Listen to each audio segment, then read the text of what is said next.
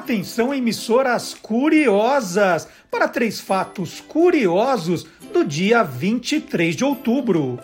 Em 1906, Santos Dumont realizou um voo de 60 metros, aproximadamente 2 metros do chão, com o 14 bis, o primeiro num aparelho mais pesado que o ar. Em 1940, nasceu em Três Corações, Minas Gerais, Edson Arantes do Nascimento, o Rei Pelé. Em 1971, foi inaugurada a Disney World, em Orlando, na Flórida, Estados Unidos. Está entrando no ar o programa que acaba com todas as suas dúvidas. Olá, curiosos!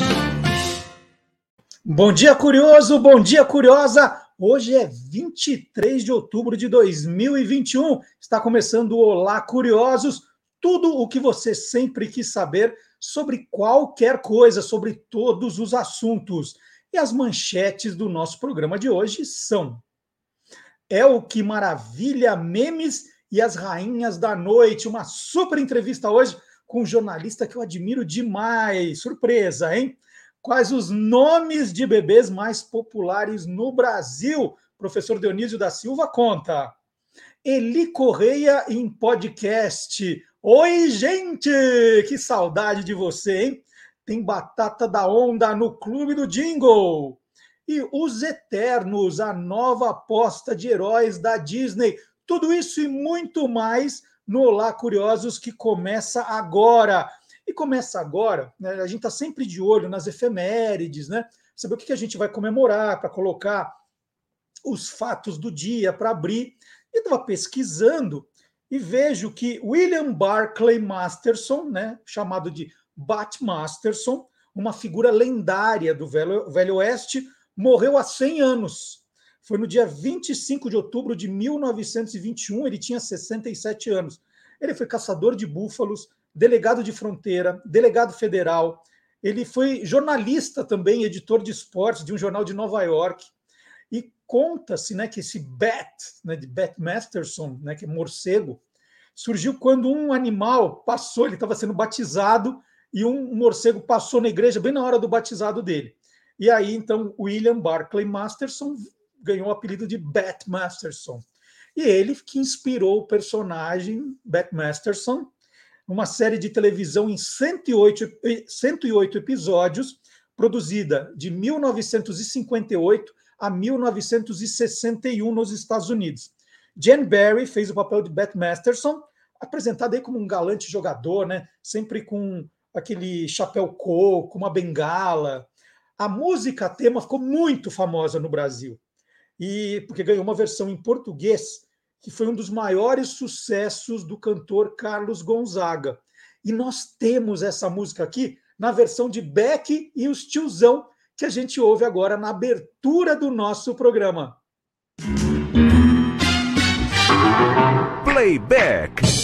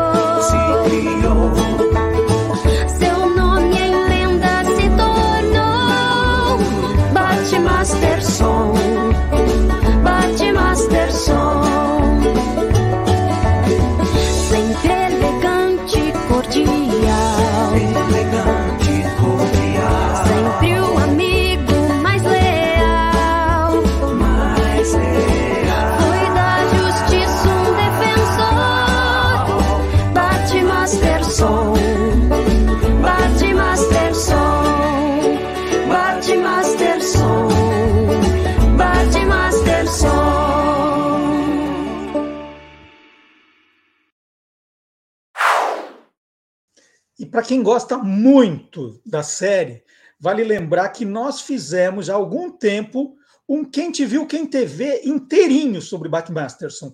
Foi o nosso programa número 2. Já são 60, gente. Então faz 58 semanas atrás, né? É, mais de um ano. Eu e o Magalhães Júnior conversamos sobre Batman Masterson. Você pode ver a qualquer momento. É, todos os programas continuam na nossa página no YouTube. É só procurar em playlists, procurar o Quem Te Viu, Quem TV e vai encontrar lá. O, Maga contou cada história genial, né? O Jane Barry veio para o Brasil, né? Foi um acontecimento no Brasil. Então vale a pena, para você que é fã, gostou da música, né? Acompanhar esse programa na íntegra. Muito fácil de rever, você pode rever a hora que você quiser. E agora chegou o nosso poeta Gilmar Lopes. Gilmar Lopes, nós descobrimos agora, recentemente, que além de um grande checador de fatos, tem o dom da poesia. Chegou a hora do nosso verdadeiro ou farsa?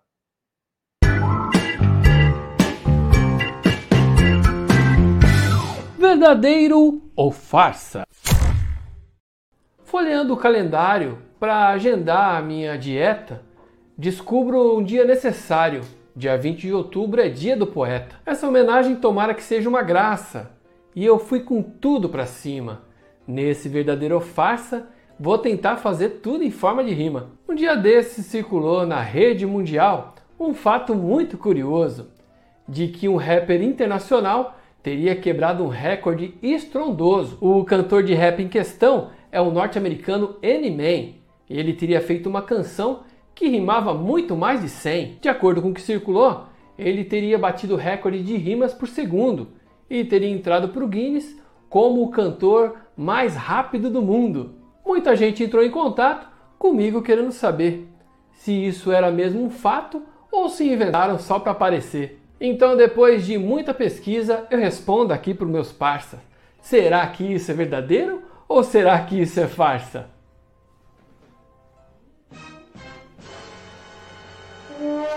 É farsa! Ah, mas que sem graça! Em 2020, o Eminem lançou uma canção que se chamava Godzilla mas ela não tem nada a ver com aquele filme do gorila. Em apenas 31 segundos, ele usa 330 sílabas em sua rima. Ah, mas o melhor do mundo? Ele rimava 598 sílabas, muito acima. Quem negou o recorde foi Raquel Gluck, a gerente da América do Norte do famoso Guinness Book. Por incrível que pareça, o recorde foi quebrado por outro gênio musical. Em matéria de rimar depressa, o grupo brasileiro Haikais agora é recorde mundial. A música se chama King Kong e tem 379 sílabas em 30 segundos. Passou o americano de longe e deixou delírios profundos. O recorde de maior poema do mundo também é brasileiro. Leandro Campos Alves é o nome desse poeta mineiro. Ele escreveu o poema O Viajante, com mais de 10 mil versos no seu livro inteiro. E assim eu acabo o boletim de hoje com essa homenagem aos poetas meio sem graça. Um abraço para os curiosos, esse foi o verdadeiro ou farsa? Ah, e se você quer saber se o que está rolando na internet é verdadeiro ou farsa, aqui vai a minha indicação. Digite www.e-farsas.com. É, não dá para rimar tudo, né? e hoje aqui no Lá Curiosos, eu estou muito feliz que eu recebo o Chico Felite, que nas biografias, né, naquela mini biografia que vem na, nas orelhas do, dos livros, ele é super minimalista. Ele põe Chico Felite é repórter. E eu vou acrescentar aqui uns adjetivos, que é um baita repórter. Né? E é escritor também. Eu tenho aqui na, na minha estante os dois primeiros, né? o Ricardo Ivânia e A Casa. E agora estou esperando chegar o próximo, que foi, aliás, tema da última vez que nós conversamos, que o Chico tinha acabado de lançar em forma de audiobook, né, de audiolivro, Elke Mulher Maravilha, com a história da Elke Maravilha. Chico, bom dia, é um prazer enorme. Essa é a primeira novidade para a gente conversar, né, do, do audiolivro para o livro agora. Essa é a primeira de muitas, tudo bem? E aí, Marcelo, tudo bem? Estou super feliz de estar aqui. Digo que eu seria mais minimalista ainda, que se eu pudesse eu só usaria Chico Felice é curioso, assim, porque acho que minha profissão é ser curioso e, e resume tudo, assim. E é verdade, e eu vou fazer um parênteses que não tem nada a ver com a nossa conversa, que eu estou acompanhando o Chico nas, nas redes sociais, e ele de repente coloca lá fruta milagrosa. O que é aquilo? O que é aquela fruta milagrosa que você provou? Aquilo é coisa de curioso mesmo. Eu não faço a menor ideia isso, assim, eu estava fazendo, enfim, atos pandêmicos, né? A gente passou a fazer compras online, eu estava fazendo uh, o meu hortifruti online ali, comprando no Ceasa, e tinha um, um, bagulho chamado fruta milagrosa, e estava em promoção, era caríssimo, mas estava em promoção. Eu falei, tá, vamos aproveitar a oportunidade. Eu comprei, e aparentemente é uma fruta africana que muda o seu paladar. E daí eu, eu fiz meio um teste às secas e muda mesmo. Assim, o limão deixa de ser azedo, o limão vira uma laranja, é uma loucura. Assim, recomendo super a fruta, fruta milagrosa. Mas sim, é um rolê de curioso, assim, rolês nada a ver de gente curiosa. É sensacional isso. Vamos começar então pela Elke, que vai ter curiosidade aqui o tempo todo. Você começou com um audiolivro e já imaginava que, que o texto que você estava preparando para o audiolivro ia se transformar no, no livro físico depois? Ah, torcia muito, assim, não tinha nada certo, nunca tem, assim, acho que quando me chamam para fazer um audiolivro é só o audiolivro, qualquer coisa que vá sair daí não depende muito de mim, depende do interesse, de uma editora e tal, mas eu torci, eu sempre torço, porque eu acho a que uma artista tão popular que acho que quanto mais coisa tiver, tem que ter a série também, tem que ter o filme, tem que ter o cordel, tem que ter a peça, porque ela era uma artista do povo, né? E acho que quanto mais chegar no povo, essa história dela, que é uma história incrível, melhor, assim. É incrível porque o que, que você é, destaca assim do que as pessoas não conheciam de fato da El Que Maravilha? Cara, a começar que ela foi tudo, né? É difícil dizer, tem sempre o epíteto você diz, sei lá, Anitta cantora. Né? No caso da Anitta cantora é empresária, né? Ela merece também, porque ela é uma baita empresária. É, mas é o que maravilha, é difícil ligar o nome dela a uma, uma profissão, né? Porque ela foi uma das maiores modelos do Brasil, ela estudou medicina, ela estudou filosofia, ela estudou letras, ela foi bancária, ela foi secretária trilingue, antes de aprender outras línguas, porque no fim ela aprendeu seis, ela falava seis.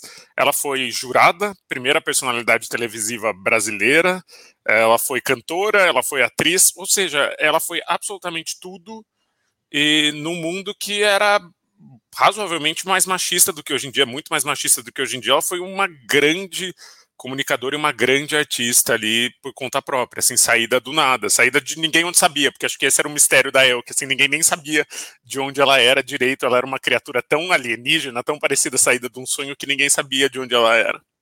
E, e um dos pontos é, altos do, do livro que, que a gente comentou na época é que ela, ela, ela se vendia né, como russa, e, e, não era isso, ela nasceu na Alemanha. Isso foi uma descoberta tua com a certidão de nascimento, né, Chico?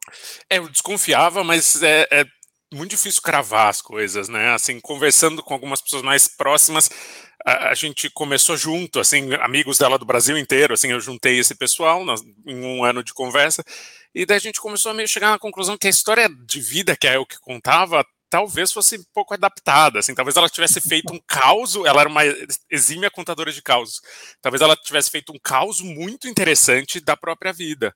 E daí, em Bragança Paulista, no interior de São Paulo, consegui achar um documento, que é a certidão original de nascimento dela, é, que ela nasceu no sul da Alemanha durante a Segunda Guerra, ali no finzinho da Segunda Guerra, ou seja, ela dizia sempre que tinha nascido em Leningrado, porque o pai estava preso e o pai lutava contra a Alemanha, e parece que não foi muito o caso. Assim, o que eu posso afirmar é que ela era alemã, ela não era russa. Assim, ela tinha, claro, sangue russo, que o pai dela era, era um russo expatriado, mas ela nasceu em território alemão, numa cidade razoavelmente pacata durante a Segunda Guerra, e daí vieram várias outras adaptações que a gente descobriu que a vida dela não era exatamente como ela tinha contado, e que talvez ela tenha criado um personagem muito interessante que conquistou um país inteiro, mas sempre dando uma adaptada ali na realidade, o que eu acho válido e acho que só engrandece. A Elke morreu já há cinco anos, né? Pelas, pelas contas que estou fazendo, ela morreu há cinco anos, com 71 anos. Você chegou a conversar com ela? Já estava com o projeto do livro quando ela, ela estava viva ainda, Chico? Foi tudo depois? Não, cheguei. É uma, uma loucura a história desse livro, porque teoricamente ele é meu primeiro livro, assim, se for considerar o período de gestação, porque eu, moleque sem noção e muito curioso, com 19 anos, ainda na faculdade, eu decidi que eu ia fazer a biografia dela, que maravilha, sem ninguém pedir, assim, não era um projeto, não era nada, descolei o telefone dela, nós estamos falando de 2006, liguei no, no apartamento dela no Leme, no Rio de Janeiro, e na caruda, eu falei, ó, oh, quero escrever um livro sobre seu. E ela era uma pessoa do sim, ela não dizia não. Então ela dizia sim não só para mim, ela dizia sim para qualquer maluco que cruzasse o caminho dela. E a gente começou a se encontrar e foram 10 ou 11 encontros aqui em São Paulo quando ela vinha, com entrevistas gravadas e eu não sabia muito para fazer o quê. E no fim não fiz nada. Por anos eu não fiz nada, Até que ela morreu, daí eu escrevi o obituário dela para a Folha de São Paulo, e depois desse obituário, depois de anos, em 2018, me convidaram a pegar essas entrevistas que eu nunca tinha feito nada, nessas horas e horas de conversa, e, e complementar com tipo, viagens pelo Brasil, porque ela morou no Brasil inteiro, e, e, outras centenas de entrevistas, e fazer um perfil da vida dela. E eu fiz feliz, assim, foi um dos trabalhos mais legais que eu já fiz na minha vida. Muito bacana. É, e, e, e o, o, Rui Castro diz, quando a gente está fazendo uma, uma, biografia, diz que o, o melhor biografado é o que já está morto, já há algum Sim. tempo, né? Porque é, é, ele não, não, tenta vender tanto só a versão dele, é, as pessoas em volta, elas, elas se permitem a falar algumas coisas que ela não falaria com as pessoas vivas. No seu caso, como isso influenciou? Assim, ah, você conversou com a Elke, mas depois conversou com outras pessoas depois que ela tinha morrido. Como é que ficou isso, Chico, agora que você, né, que você tem esses trabalhos de, de biografias? Acho que teria sido completamente inviável com ela viva, porque ela odiava a ideia. Ela odiava a ideia de ser biografada. Ela falava biografia é para o Alexandre o Grande, para Simone Beauvoir, não para mim. Eu não sou ninguém. E ela impedia objetivamente, assim. Então, no obituário que eu escrevi para a Folha, eu meio contava como era impossível entrevistar a Elke, porque ela falava o que ela queria, assim. A começar que ela embebedava todo mundo que ia tentar entrevistá-la, então era sempre numa mesa de padaria ou de boteco e as pessoas iam ficando bêbadas. Tem uma história maravilhosa de um grupo de alunas da, da Casper Libero na época que fez um documentário sobre a Elk. Daí o pai de uma das alunas liga para ela, na época que quase ninguém tinha celular, essa, essa estudante tinha. Liga para ela, ela atende e o pai percebe que ela tá meio bêbada e são 11 da manhã e ela tá bêbada com a Elk numa padaria. O pai fica bravo, vai pegar essa aluna corta para meia hora depois, o pai também está bêbado no colo da Elke, brincando de cavalinho, assim, ela tinha um poder de, de levar as pessoas para onde ela quisesse, ali, de controle pelo charme, pelo carisma, que ela conseguiu fazer com que ninguém a biografasse em vida, e só foi possível depois da morte dela, justamente por isso que você disse, Marcelo, porque as pessoas se abriram, e, e não é todo mundo, assim, acho que ela era uma artista tão carismática e com, com fãs tão fiéis, que tem gente que encrenca, tem gente que encrenca até hoje. Por exemplo, eu fui ver a primeira resenha do livro na Amazon, ou segunda, é de um fã que eu sei quem é, dizendo que era um absurdo eu dizer que ela nasceu na Alemanha e que ela pediu para ir para a TV Globo e que isso é violar e, e quem conhece é o que bem. Então, é, vai ter sempre, assim, acho que quando você está lidando com gente que é muito amada, você vai ter sempre um, um protecionismo da imagem da pessoa. Uh, eu só não entendo proteger do que, assim, porque para mim contar que ela criou esse personagem e contou um monte de lorota, inclusive para os oito maridos delas, ela, os oito maridos dela, um dos oito maridos sabia que ela era alemã, o resto tudo caiu na lorota. Então, uh, eu só acho que faz isso, isso faz dela um personagem mais interessante, assim, mas entendo que tem as pessoas muito próximas, ainda mais quando é alguém tão carismático, elas querem muito proteger a imagem da pessoa. Então, é, é uma corda bamba ali que, que a pessoa que vai biografar precisa andar, assim, entre trazer a verdade e, e mostrar o quanto essa pessoa foi extraordinária, porque a verdade vai mostrar o, o quanto essa pessoa foi extraordinária. Você conseguiu falar com quantos dos maridos dela para o audiolivro depois para o livro? Cinco de oito. Bom, Porque é, um sexto já morreu, teve um com, que eu encontrei que não quis falar comigo, e teve um que desapareceu da face da Terra. Desapa Essas coisas é o que maravilha, assim, pessoas que desaparecem da face da Terra. Mas ela não te ajudou sabe. a encontrar os maridos, assim? Não, não, não, não, foi tudo depois. Isso foi tudo depois da morte dela, já em 2018, na, na, na apuração. E, e todos, é isso, assim, eu, se teve uma mão na roda muito grande na, na investigação desse livro, é que as pessoas, ninguém rompeu com a Elke em maus termos, assim, inclusive os maridos todos terminaram com amor e com uma amizade, com uma coisa, então não era uma pessoa malquista, não era uma pessoa que era difícil de, de conseguir entrevista, todo mundo quer falar da Elke, você, pede uma entrevista, as pessoas falam felizes e começam a falar e desatam a falar duas horas e chorar e então é muito fácil, é muito prazeroso para quem. Menos o Silvio Santos. O Silvio Santos foi a única pessoa que se recusou e bateu a porta na minha cara. Ah, é? literalmente. É? É. Conta essa história, conta essa história, Chico. Como é que foi? É, é o que... foi no Jaça, não, né? Fui no Jaça, é o único ah. lugar de, de, entrevistar o Silvio é ir no Jaça. Assim, se você trabalha com jornalismo e sabe que você precisa entrevistar o Silvio Santos, você faz plantão na porta do Jaça muito cedo, porque ele vai tipo sete da manhã. Isso eu já tinha entrevistado ele lá várias vezes para a Folha de São Paulo, trabalhei muito tempo na Folha, eu sabia desse macete. Assim, você quer entrevistar o Silvio Santos, você amanhece no Jaça e fica esperando ele chegar, porque todo dia de gravação ele vai arrumar a peruca no Jaça.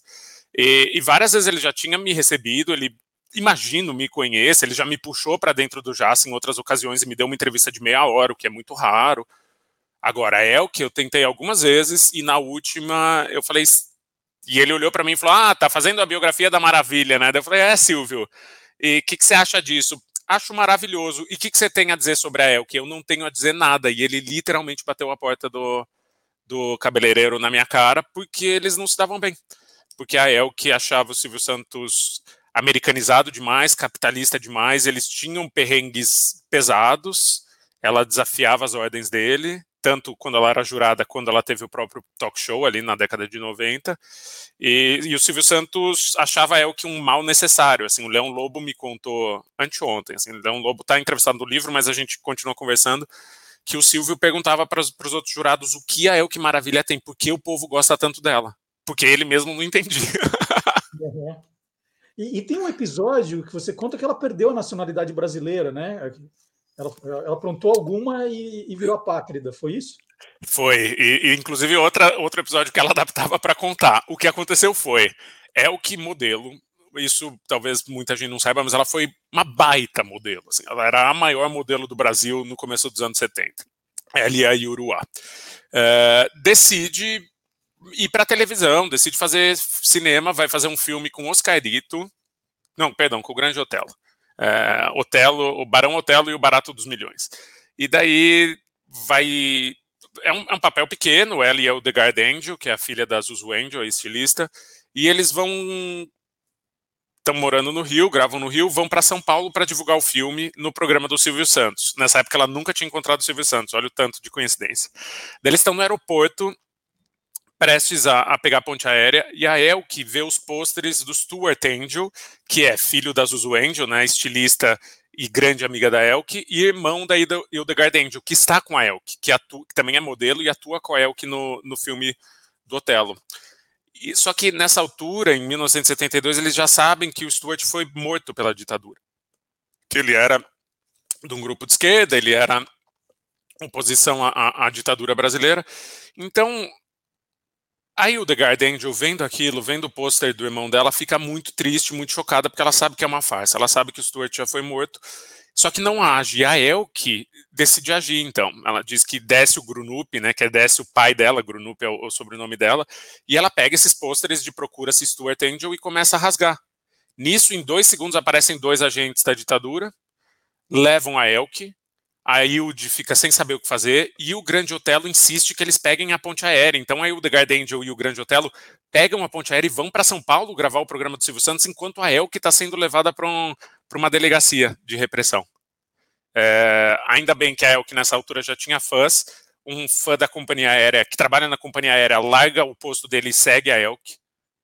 Pra, só para dizer que, tipo, só para saber onde ela está sendo levada e contar para a imprensa e tal, e conseguem fazer com que o consulado alemão entre no esquema, enfim, daí é o que fica só um, alguns dias detida, uh, dá um chá de canseira nos agentes da ditadura, porque ela se faz de louca, ela canta pena branca, pena branca chavantinho no, no momento do interrogatório, ela toma, diz que tomou um tap, que foi essa a única violência que ela sofreu, mas ela não acaba sendo presa, ela só fica prendida alguns dias e sai da cadeia apátrida. Na realidade, ela já tinha entrado, ela contava que saiu da, da cadeia apátrida, que tinha tido os documentos caçados, mas eu também descobri, encontrei os documentos dela e descobri que ela já estava apátrida antes, porque ela tinha esquecido de pedir renovação do, da, do RG brasileiro dela. Então, enfim, mais uma história adaptada, mais maravilhosa de Oh, que maravilha. Bom, essa, essa, essa então, né, é um, é, é um pouquinho da resenha de El que Mulher Maravilha, que começou como audiolivro e agora acabou de sair em formato livro mesmo, pela editora Todavia. Inclusive, o Chico publicou uma foto dele com uma pilha de livro, até não poder mais, que ele fez os autógrafos lá, ah. vendidos na pré-venda, foi sensacional. Então, esse é um tema. Mas o tema que motivou, né, quando a gente começou a conversar sobre a entrevista, eu estava um belo dia ali procurando um podcast para ouvir e vem aquelas sugestões, né? Veio uma sugestão do Spotify. Além do meme, já, além do meme, já, opa, já tem a ver comigo. Aí vem perfil de pessoas que tiveram suas vidas mudadas depois de viralizarem na internet. Eu falei, opa! Aí veio o principal, de Chico Feliz. Falei, não, eu tenho que ouvir isso. Né? E, e aí, assim, curti demais. Eu comecei de trás para frente, viu? Eu comecei do Você 10 começou pra... pelo menino do Bar Mitzvah? É. Sinto muito, porque é um episódio meio para fechar mesmo, assim, é para jogar a granada embora, assim, acho que começar dele deve, deve ser meio desesperador. Não, mas, mas, assim, foi espetacular, porque é, a tentativa de encontrar o personagem, mostrando como você é, você descobriu onde ele estava, né? A, a, tua delicadeza de não falar o nome dele é, no episódio todo foi espetacular. E, e, e, mostra muito, né, que eu acho que a tua principal característica de é, apresentar a história de pessoas comuns, né, pessoas normais, mas que viveram situações inusitadas, né? É, como foi a tua curadoria para encontrar primeiro os nomes, né? Imagina que você fez uma lista maior e chegou exatamente, a esse Exatamente, é isso. Né? Assim, para 10 episódios são no mínimo 40 investigações que eu começo.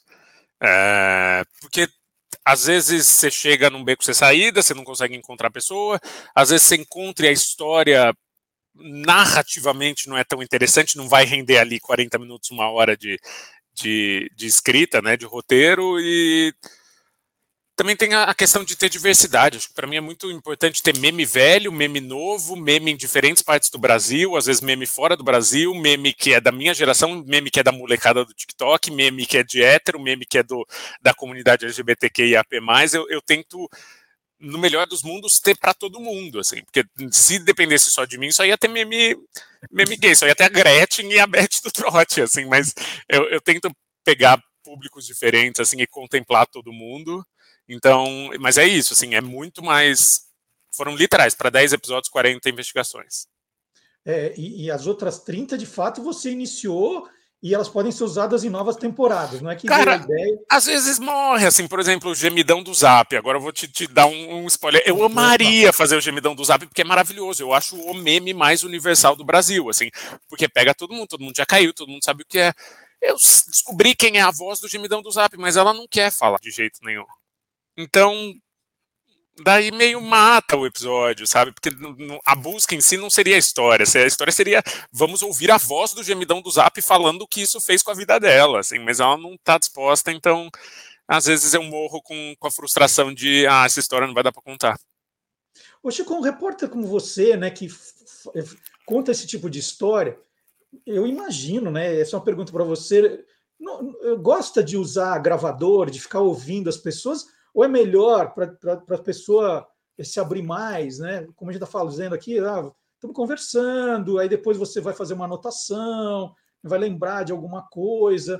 É, e para fazer os podcasts, você tem que estar tá ali gravando o tempo todo com as pessoas. Como é que é essa, essa, essa parte do, da tua apuração com né, o, com esse contato com as pessoas, gravo, não gravo? Primeiro eu converso, agora vamos gravar, ou não, vou perder a espontaneidade? Como é que é? Exatamente, cara, é muito difícil. Eu estou sofrendo tanto com isso, assim, porque com podcast não tem jeito, assim, você precisa gravar o tempo inteiro porque você nunca vai conseguir reproduzir. Então, sei lá, eu encontro a Narcisa Tamborindeg na rua e ela começa a gritar comigo. Se eu não estou gravando naquele momento, perdeu, eu nunca mais vou conseguir ter, ter essa mágica do áudio.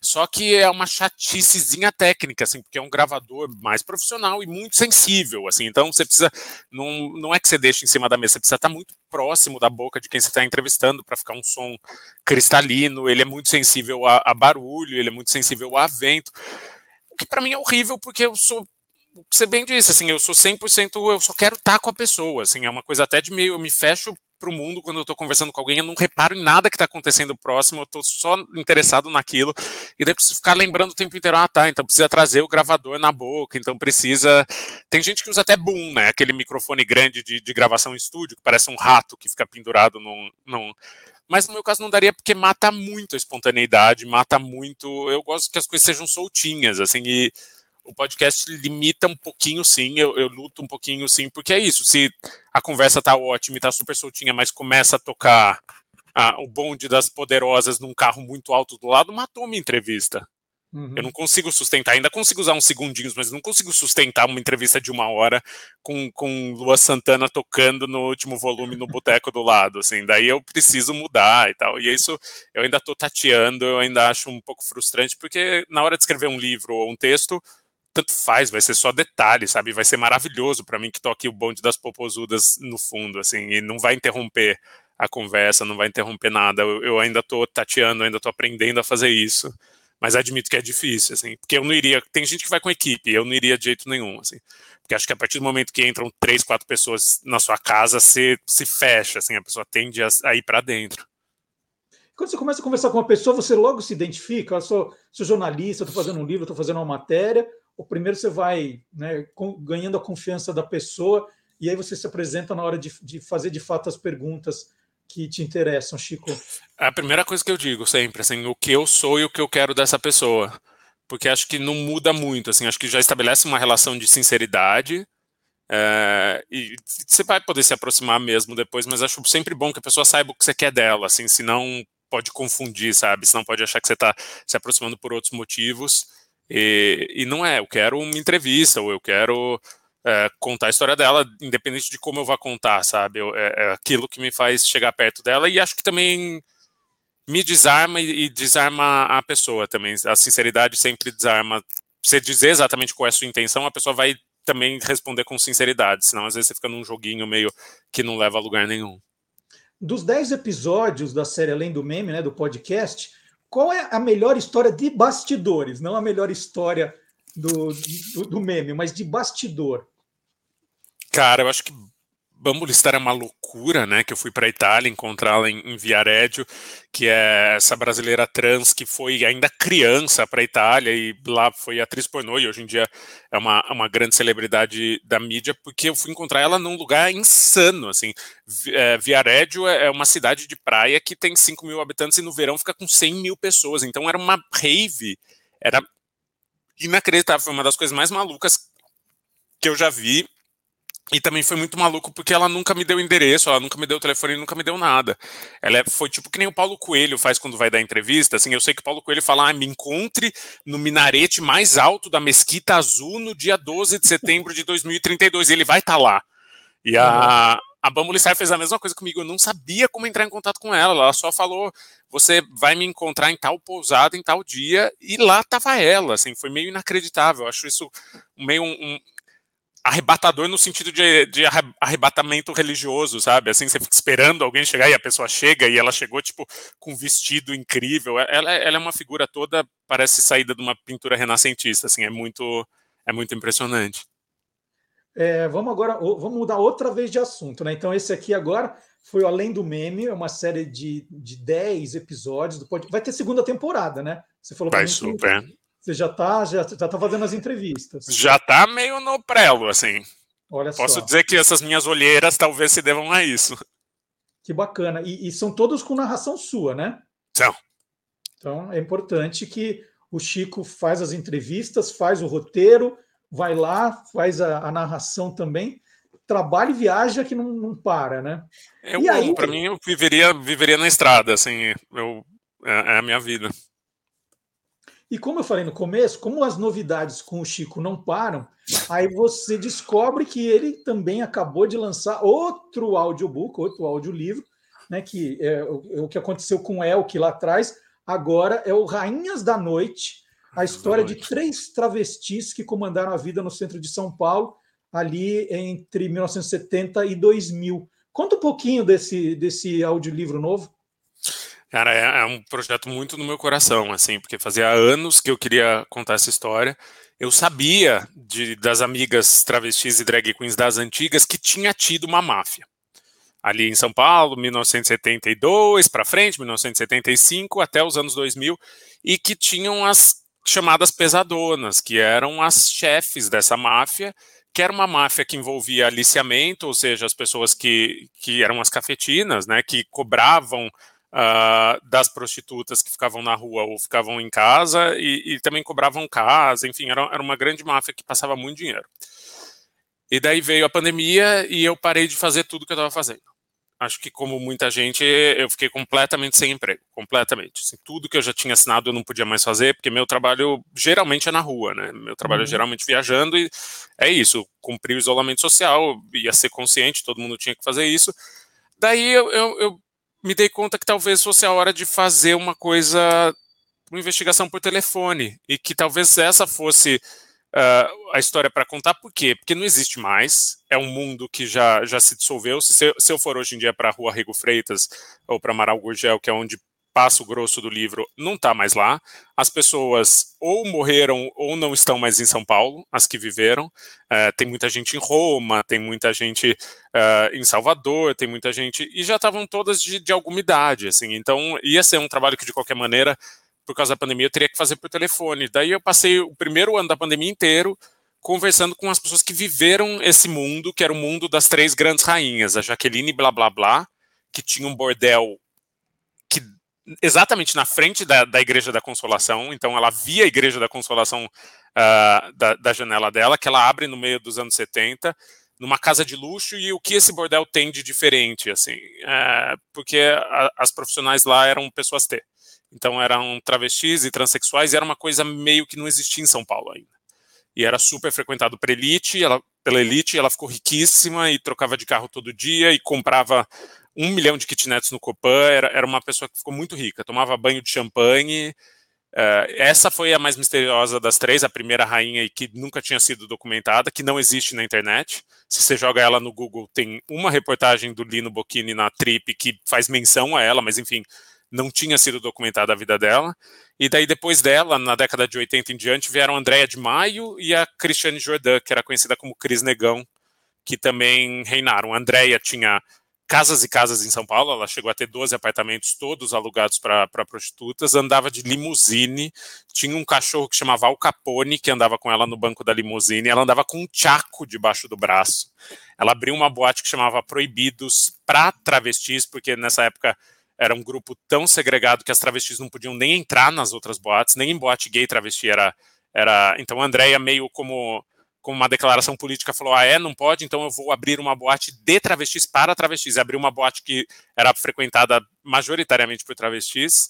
E tinha a Cris Negão também, que era meio que o judiciário ali do centro, onde não existia polícia onde a polícia só, só oprimia né, as travestis, a Cris Negão era a segurança, assim, então ela era enorme, ela era muito forte, muito alta, tinha uma, uma faca na coxa que ela chamava de xuxinha, uma arma que ela chamava de conselheiro, que ela guardava debaixo da, da peruca, e ela meio garantia a, a, segurança das, das travestis que trabalhavam na rua por uma taxa. Então, um esquema meio de terceirização de trabalho do Estado comparado comparável ao dos milicianos no, no, Rio de Janeiro, assim. Então, e, e, eu fui atrás da história dessas três pessoas incríveis para mostrar o que foi, assim, porque de fato é extraordinário, assim, boas ou ruins, é, porque elas cometeram muitos crimes, tem muita gente que odeia, muita gente que teme. A história de vida das três é muito inacreditável, assim, o que elas conseguiram fazer em situações tão adversas é muito inacreditável. Elas estão vivas, as três? Todas morreram morte, mortes violentas e nenhuma morte foi apurada pela polícia ou, ou, ou, avaliada pela justiça, julgada pela justiça. Nenhuma. Você pega os inquéritos, são inquéritos que não tem uma folha e meia. Isso diz muito, assim, que é nem quando essas pessoas morriam elas mereciam os direitos dela do Estado. Assim. E, e para começar, Chico, você tem que ter um ponto de partida, assim, né? Tem que ter uma pessoa que vá te passando outros contatos e outros contatos é, é, onde, com quem começou essa história que, que te abriu aí os caminhos para apuração? Começou com pessoas muito queridas que eu já conhecia, então a Marcinha do Corinto, que, que é, acho que é a maior travesti artista que o Brasil já teve, mas especialmente com a Cacá de Poli, que é uma drag queen que conhece tudo, é uma enciclopédia da noite, ela é a Wikipédia da São Paulo dos anos 80 em diante, e com a Miss Bia, o, o Eduardo Albarella, que era um artista transformista, que foi a primeira entrevistada do livro que a gente perdeu para o Covid. Então, ela não viveu para ver o livro pronto, mas me ajudou tremendamente. Assim, então, e, ah, mas enfim, além da, das três, muita outra gente. É que ela, elas realmente foram as minhas fadas madrinhas ali no, no sentido de guiar e me mostrar onde estavam as outras pessoas e porque documentação em si tem muito pouco. É, e quantos entrevistados foram? Então, você falou um ano na pandemia pelo telefone. Você, você contou quantas pessoas você ouviu? Eu calculo que umas 120, assim. Que eu, de fato, nomes que eu cito são 100 no livro, isso eu sei, mas é, teve gente que, que acabou não entrando, enfim, mas por aí, umas, umas 120 pessoas do mundo inteiro. E todo tipo de gente, da Érica Palomino, que era a editora de moda mais poderosa do Brasil, Uh, ainda é, né, uma das editoras de moda mais poderosas do Brasil, que contou o encontro dela com a Andréa de Maio e como ela admirava, então, ou seja, foi quando a elite chegou ali, foi quando chegou um, um pessoal da Vogue, chegou um pessoal e eles idolatravam a, a Andréa de Maio, até a Ditinha, que foi musa do Caetano Veloso em 74, uh, e hoje em dia hum, vive numa situação difícil, meio de ostracismo, que era uma travesti que morava num teatro na Avenida São João e era zeladora do teatro. Daí o Caetano a conhece, coloca ela no palco para dançar, faz uma turnê com a Ditinha dançando, e depois ela volta a ser zeladora do, do Teatro das Nações e, e, hoje em dia tem uma vida bem difícil porque não conseguiu seguir a carreira artística. O Chico, quando a gente está fazendo um, livro como esse, né, o, o, o jornalista está fazendo uma reportagem, um livro assim, é, procura é, ir visitar alguns lugares citados lá para mostrar a ambientação. É, todos esses lugares que você citou, por exemplo, essa boate proibida, não existe mais é tudo você vai dos relatos das pessoas que frequentavam. É, e da documentação. Algumas coisas têm. A Proibidos, por exemplo, eu dei muita sorte de uh, ter um, um curta-metragem que o pessoal da, da Escola de Comunicações e Artes da USP fez e tem foto. A Proibidos ainda tem, tem algum tipo de documentação.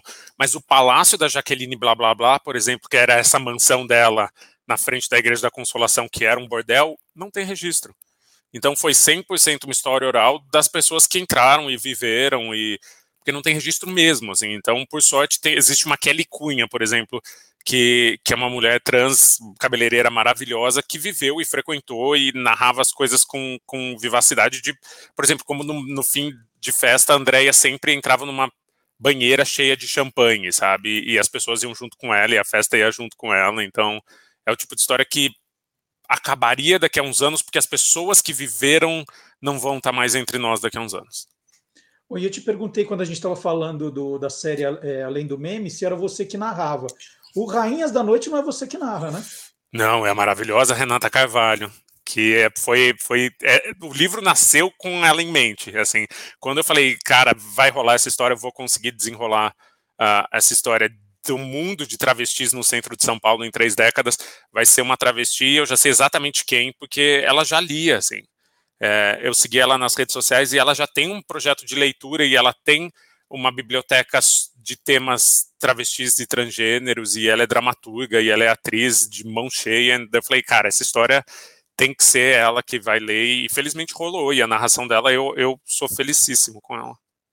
E, e onde a gente escuta então? Vamos lá, a gente já falou o, o, o Elk, Mulher Maravilha, tem na editora Todavia. Isso. O Além do Meme, eu achei no Spotify. Só no Spotify, é. Não é do é. Spotify, então é só no Spotify, Além do Meme. É. E, e Rainhas da Noite.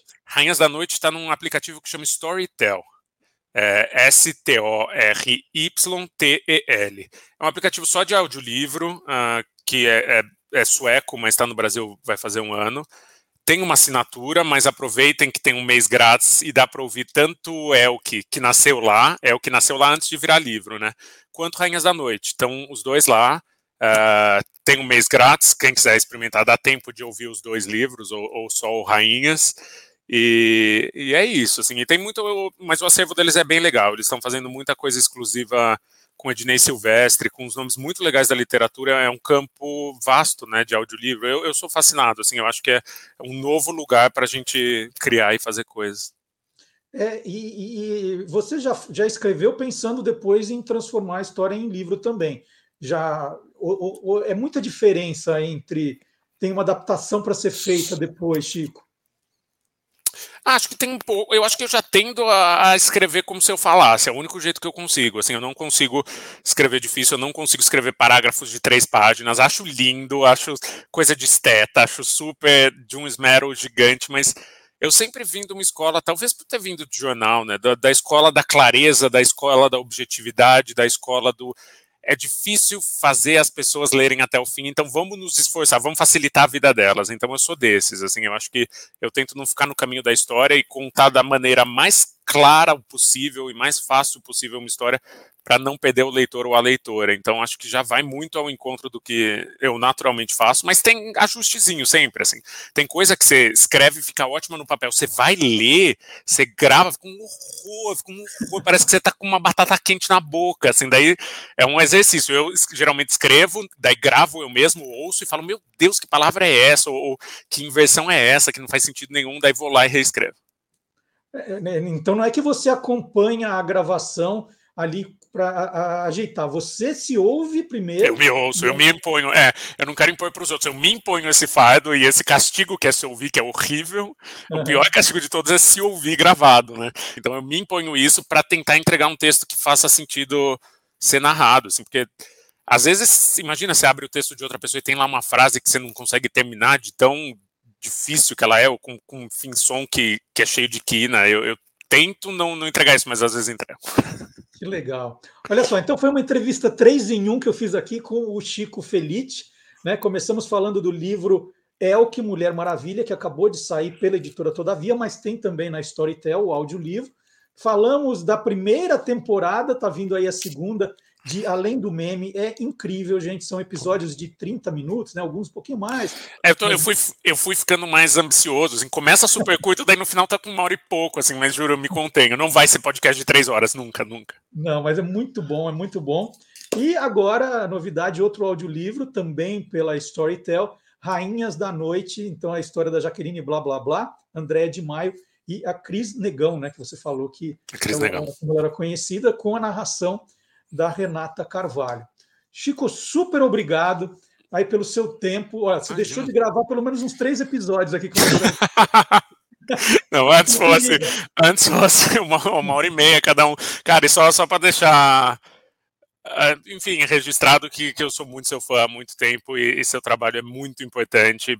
Foi importante para curiosos do Brasil inteiro. E eu, criança no interior, assim, quando uh, cheguei, uh, peguei seu livro, eu de verdade fiquei siderado. Assim, eu enlouqueci e por muitos meses eu vivi dentro do seu livro. Assim, é muito, Legal, muito importante. Muito feliz. Né? E olha, como eu te falei, eu sou fanzaço seu. Esse A Casa, eu posso te dizer que eu já dei de presente umas três pessoas Pô, obrigado. E o Ricardo e Vânia é, é um espetáculo. São dois livros que, assim, eu, eu, eu, gosto muito do jornalismo, né? Eu brinco que as pessoas me perguntavam o que você seria se não fosse jornalista. Eu sempre digo, é uma pessoa muito triste. Eu amo jornalista e eu, eu acho que é, é um, é um trabalho nosso de paixão, né? De, porque, assim, é, se as pessoas soubessem como o livro vende pouco no Brasil e o trabalho Sim. teve, com certeza, é, é, é um, Mas é, muito legal, não sei, no fim, para mim, a mensagem é, é, muito legal. Acho que a gente passou muito tempo, uh, sei lá, com a, com a, profissão muito embaixo, mas, cara, depois de eu ter ficado velho e visto que outras pessoas fazem de verdade no dia a dia, a nossa profissão é muito legal, é muito mais muito legal. legal. É muito legal, por isso que eu valorizo muito é, o, o teu trabalho, que eu acho que eu aprendo demais com o teu jeito de narrar, né, o teu jeito de contar a história. Então, parabéns. Como eu te falei, eu já estou esperando, já encomendei o da Elk para completar minha coleção. Eu vou. Você é um daqueles autores que a gente fala assim: não, saiu, o Chico não quer nem saber do que é. Pode mandar, que eu vou querer ler. Muito que, obrigado. Que maior elogio. Obrigado, meu caro, eu adorei. E olha, não é só o Chico que fica experimentando essas frutas milagrosas, não. O mundo inteiro é curioso. É o que a gente vai ver agora aqui no nosso programa. Obrigadão, Chico. Adorei.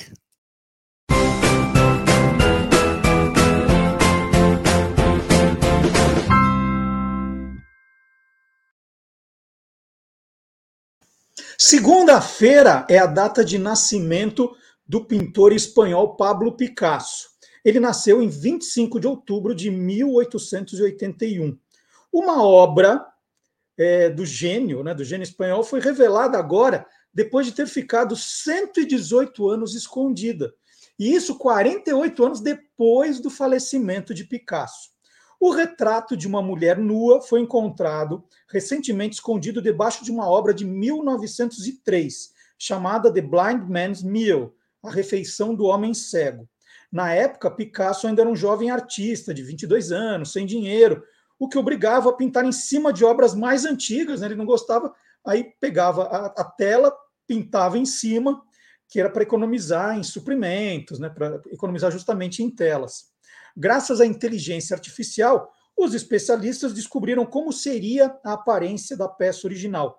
A pintura oculta, atualmente conhecida como The Lonesome Crouching Nude, né, alguma coisa como nua solitária e agachada, foi descoberta pela primeira vez usando imagens de fluorescência de raio-x em 2010. A Oxia Palus, uma empresa de tecnologia de arte com sede em Londres, é que foi responsável pela descoberta. Os pesquisadores descobriram também que a mesma imagem de nudez aparece em outra pintura. Né? O nome da pintura é Lavi. Olha só né, o que a inteligência artificial faz: descobre uma pintura que está atrás de outra. Né? Olha, olha que maravilhoso. E aí o Picasso até deixou umas, umas pistas para que as pessoas descobrissem. Muito legal. Agora nós vamos falar de jingles. Jingles com o professor Fábio Dias, especialista no assunto. Ele criou, ele criou o canal Clube do Jingle no YouTube e ele é autor do livro Jingle é a alma do negócio. Quem gosta do assunto pode vai encontrar aqui na descrição do vídeo, tanto no Facebook quanto no YouTube, uh, um link para ir direto na loja para comprar o livro do professor Fábio Dias, que vem com um CD com 150 jingles. É espetacular. Vamos lá, vamos, vamos nos refrescar agora? O que será? Ou vamos nos alimentar agora, ou os dois? Professor Fábio Dias chegando.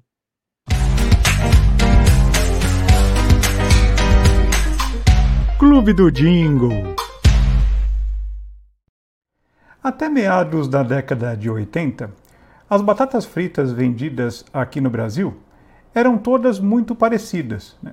Inclusive, algumas delas, como a, a, chips, acabou virando sinônimo de segmento, né, de categoria de mercado. Mas em 1986 foi lançado aqui no Brasil uma batata chamada Ruffles, pela Elma Chips. Essa batata trazia como diferencial o corte ondulado que tinha em cada uma das fatias da batata.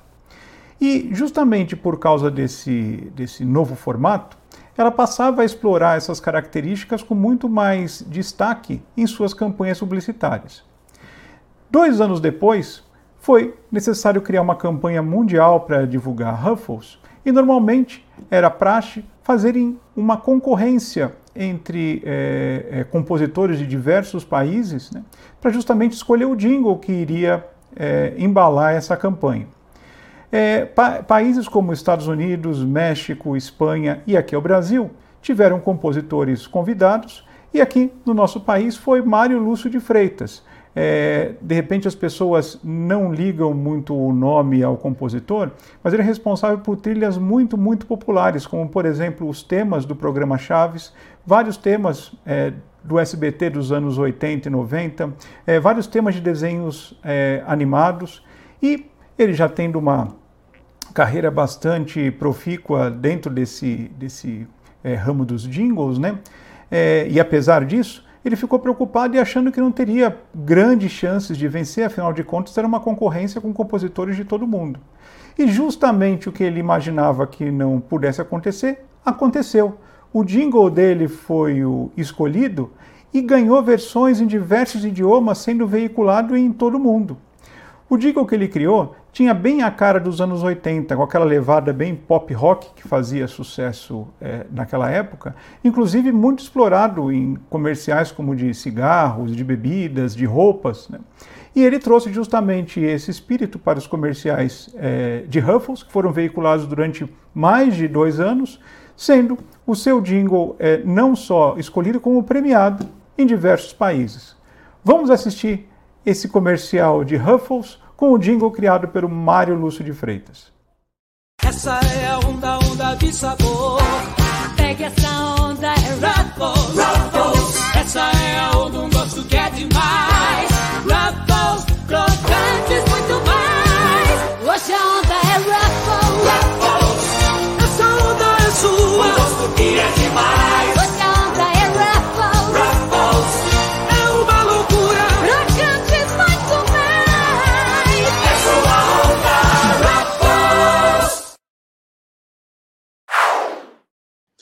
Olha, foi engraçado o professor Fábio Dias falar de Ruffles, e é coincidência, viu? Porque essa semana, na minha, nas minhas redes sociais, né, no Instagram, MD Curioso, que essa é a minha, tem o Guia dos Curiosos, que vocês acompanham as novidades, mas tem uma que eu ponho algumas coisinhas minhas, né, que é MD Curioso. E aí eu contei lá, tem umas, umas bobagens, né? Mostrei a minha latinha, a minha coleção de latinhas de manteiga, eu tenho isso. Olha, olha só a, a que ponto chegamos, né? O, o, ser humano. Tem uma coleção, na verdade são seis latinhas de manteiga que eu guardei, porque as latinhas eram bonitinhas, aí guardei.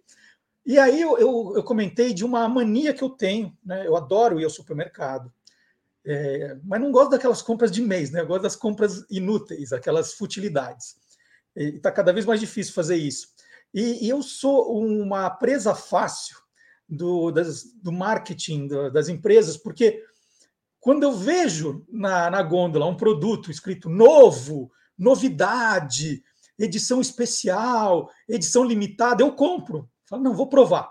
Né? E muitas vezes é, é, é uma, uma coisa horrorosa, né? uns sabores esquisitos, umas coisas você fala assim, bom, ainda bem que é tiragem limitada, né?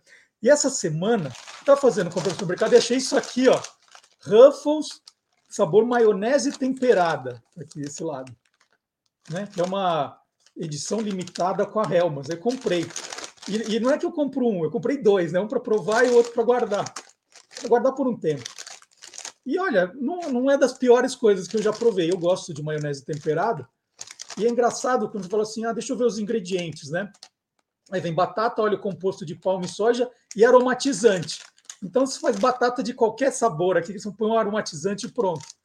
Aí, só para mostrar como eu sou, nessa mesma compra, eu achei um Kit Kat vegano. Aí eu comprei também, um Kit Kat vegano. E como se não bastasse, olha que loucura que eu sou, aí eu achei um, uma, uma Fanta sabor mistério. Gente, ó, isso, isso pega curioso. Fanta sabor mistério. Que eu já contei inúmeras vezes para vocês que eu adoro essa coisa de provar Fanta quando eu viajo, né? Peguei até duas latinhas aqui, ó. É, Fanta Chocata, que é essa florzinha aqui, acho que é sabugueiro com laranja. Essa outra que eu comprei também numa viagem, que é, olha, comemorativa do Conde Drácula, e aqui está dizendo que é tipo um tutti frutti, né? Fruit twist. Fruit twist. Essa aqui de onde é? Acho que é da Inglaterra. Já nem lembro. Essa aqui é da Inglaterra e essa aqui, onde eu comprei isso aqui? Nem lembro mais onde eu comprei. Polônia não foi, nunca fui para Polônia, mas era perto da Polônia. Então, aí eu peguei essa mistério, falei, gente, o que será que é, né? Aí antes de provar, eu fui ler, né? É, o, o, tem lá o suco, né? Que, que põe. Aí tem suco concentrado de laranja e suco concentrado de maçã, fora aquele monte de coisa que eu não sei o que é, né? Sacarina, ciclamato, água gaseificada, água eu sei o que é antioxidante, ácido benzoato, edulcorante, regulador. Bom, mas tinha suco de maçã e suco de laranja.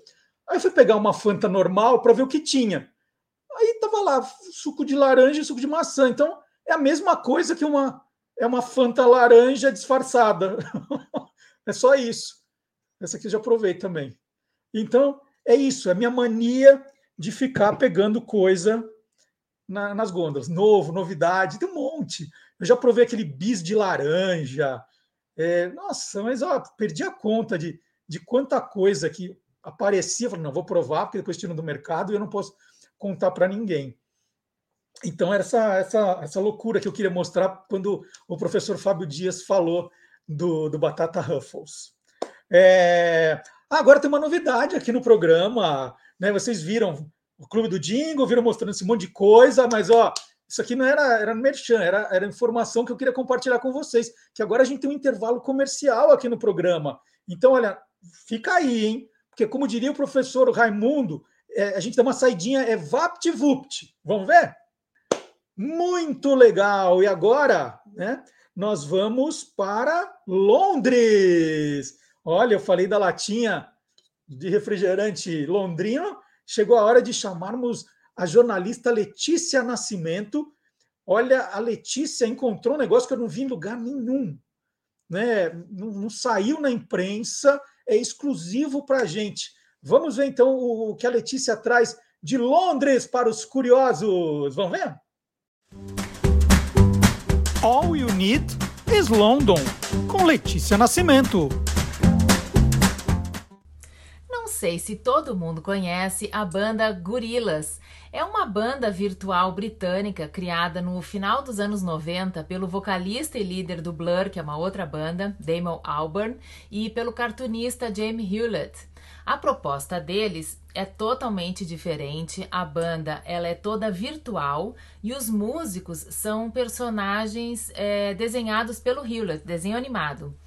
E o que, que isso tem a ver com o Brasil E por que que eu tô é, falando deles, né?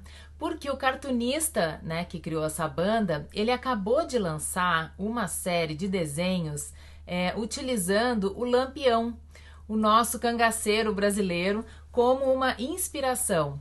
O Lampião está aqui em Londres fazendo o maior sucesso pelas mãos desse artista britânico, né? Um personagem controverso da nossa história, mas o fato é que ele está aqui. E o que é também super interessante é que hum, o trabalho dele está à venda numa galeria de arte que vende produtos até um pouco mais acessíveis, né? E essa galeria de arte que acabou de abrir no Sorro, aqui em Londres, é de um um mecenas da, da street art, né, que é um grego, curador, fotógrafo. É, o nome dele eu não sei falar muito bem, mas acho que é Steve Lazarides, que ele é grego, né? E ele é super amigo do Banksy. Ele, inclusive, já fez livros sobre o Banksy. Então, vejam só, quando o Lampião encontra Banksy em Londres. É, eu fiz umas imagens aí lá da galeria. Ela é pequenininha, tem no, um primeiro andar e um subsolo, mas é super interessante, né? E, e imaginar que, saber, né, que o, que o Lampião é, virou agora é, uma obra de arte. Bom, hoje eu fico por aqui e até a próxima. E a Letícia, vale lembrar, faz um trabalho muito legal também na Podosfera ela tem o podcast Manda Brigadeiro podcast. Você vai encontrar aí, é, esse link que eu estou colocando é do Instagram do podcast. Fica mais fácil de você ouvir os programas anteriores, se localizar, saber o que ela já fez. Nesse trabalho, a Letícia Nascimento entrevista outros brasileiros, né, exemplo dela, ela já mora há 11 anos fora do Brasil, que tiveram que trocar o Brasil por algum motivo, né, e trabalham em diferentes áreas. Então você vai acompanhar um programa que ela vai falar de gastronomia, outro ela vai falar de publicidade, outro, assim, tem temas variadíssimos com a Letícia no Manda Brigadeiro podcast que a gente indica. E a gente indica também, olha que bacana, de você nos acompanhar no TikTok. Já são 112 mil seguidores né, que estão curtindo muitos videozinhos de um minuto que a gente faz, contando todo tipo de curiosidade, né? É, essa semana, por exemplo, eu apresentei uma cidade espetacular, só tem gente boa nessa cidade. Piranguinho. Piranguinho, no sul de Minas, foi destaque por um motivo muito especial no nosso, no nosso TikTok, que vocês vão saber agora. Ó, TikTok rodando. Esse doce aqui veio de Piranguinho, cidade de 9 mil habitantes no sul de Minas Gerais, que ficou conhecida como a capital nacional do pé de moleque. Doce que mistura amendoim torrado e rapadura. A cidade tem até uma estátua em homenagem ao doce. É um menino segurando uma bandeja ali com alguns pés de moleque. E a história do pé de moleque Piranguinho nasce em 1936. Dona Matilde Torino, mulher do chefe da estação de trem, começou a fazer uns doces para ganhar um dinheiro extra. Quando o trem parava, os passageiros desciam e compravam o doce que ela vendia numa janelinha na estação. E meio sem querer, a dona Matilde é que criou o nome do doce. Ela fazia o doce, deixava ali para esfriar na janela da cozinha da casa dela, e as crianças, atraídas por esse cheiro maravilhoso, vinham e roubavam os doces. Ela ficou muito brava e um dia resolveu dar um sermão nas crianças. Não rouba! Pede, moleque! Pede, moleque! É isso, pé de moleque. E olha, é, é, esse doce de piranguinho, né, o pé de moleque, pode ser comprado até pela internet, gente. Tem lá a barraca amarela, a barraca vermelha, né? As barracas que tem cores. Você pode entrar na internet, pedir e receber em casa. Olha, teve um dia que eu estava em casa, quando chegou pé de moleque, eu até chorei de alegria. Chorei de alegria, porque é muito bom. É muito bom. Para quem gosta de pé de moleque, é, assim, é muito bom. É muito bom. E é muito bom também acompanhar o Guia dos Curiosos nas redes sociais. Então, o TikTok é uma delas. Esses vídeos do TikTok são reproduzidos também no Instagram.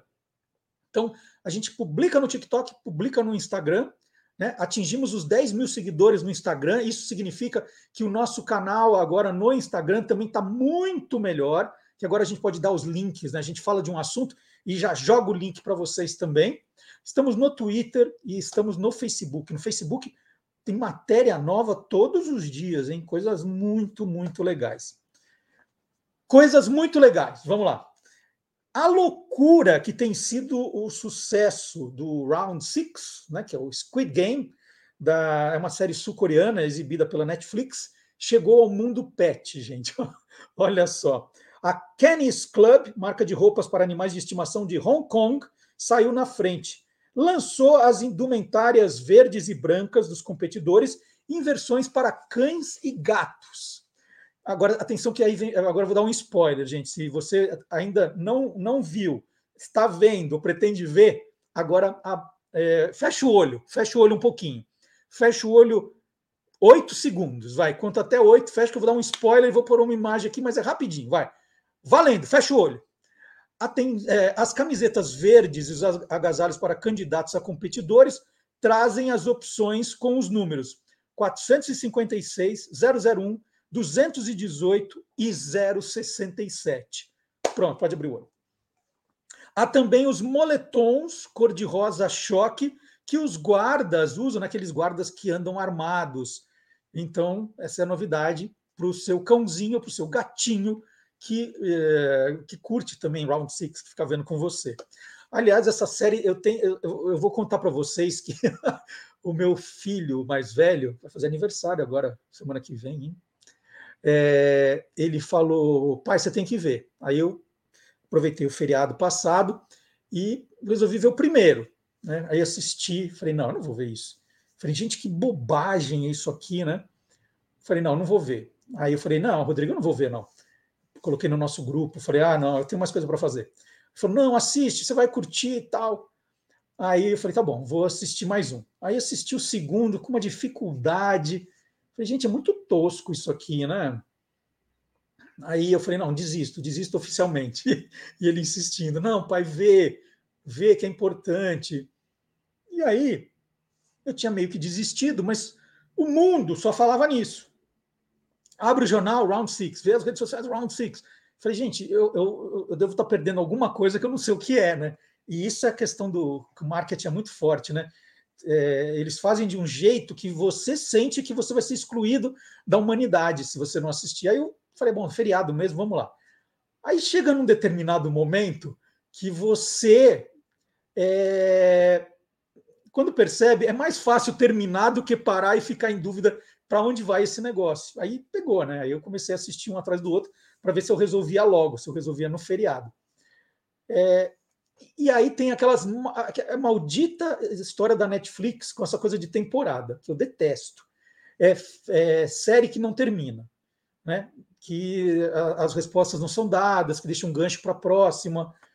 E essa é mais uma dessas, né? De ah, não, a história não se completa. Porque eles estão fazendo todo um. Ah, será que vai ter segunda temporada ou não? O diretor. Tudo, é, tudo leva a crer que vai ter, porque o, o principal mistério da história, que eu não vou contar qual é para não estragar, não foi contado, né? Tinha um sujeito lá que a história dele não foi contada. Então, então, sei lá, cada um assista por sua conta e risco, como eu fiz. É, e fica o convite também, vocês viram no começo do programa, né, quando a gente começa com a contagem regressiva, que hoje é aniversário do Rei Pelé, 81 anos do Rei Pelé. Então fica o convite, porque tem muito material sobre o Rei Pelé, no, no site do Guia dos Curiosos, guia dos curiosos.com.br, essa é uma delas, uma seleção de curiosidades sobre o Rei Pelé, mas tem várias outras, várias outras curiosidades. Aí tem lá o busca, né? Pesquisar, põe Pelé, não põe pele, tá, gente? Você vê um monte de coisa que não é, é Pelé, tem que pôr o acento, e aí vem é, os textos para você dar uma, uma olhada.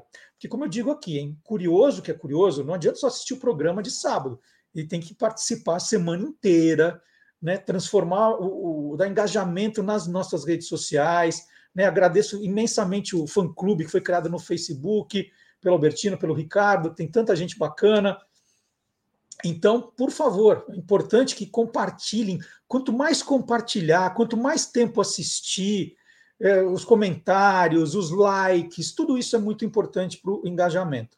Então, Pelé, parabéns. E o Pelé vai ser assunto agora da nossa parte de livros. Né? Eu quero contar para vocês os meus livros de Pelé. Vamos ver?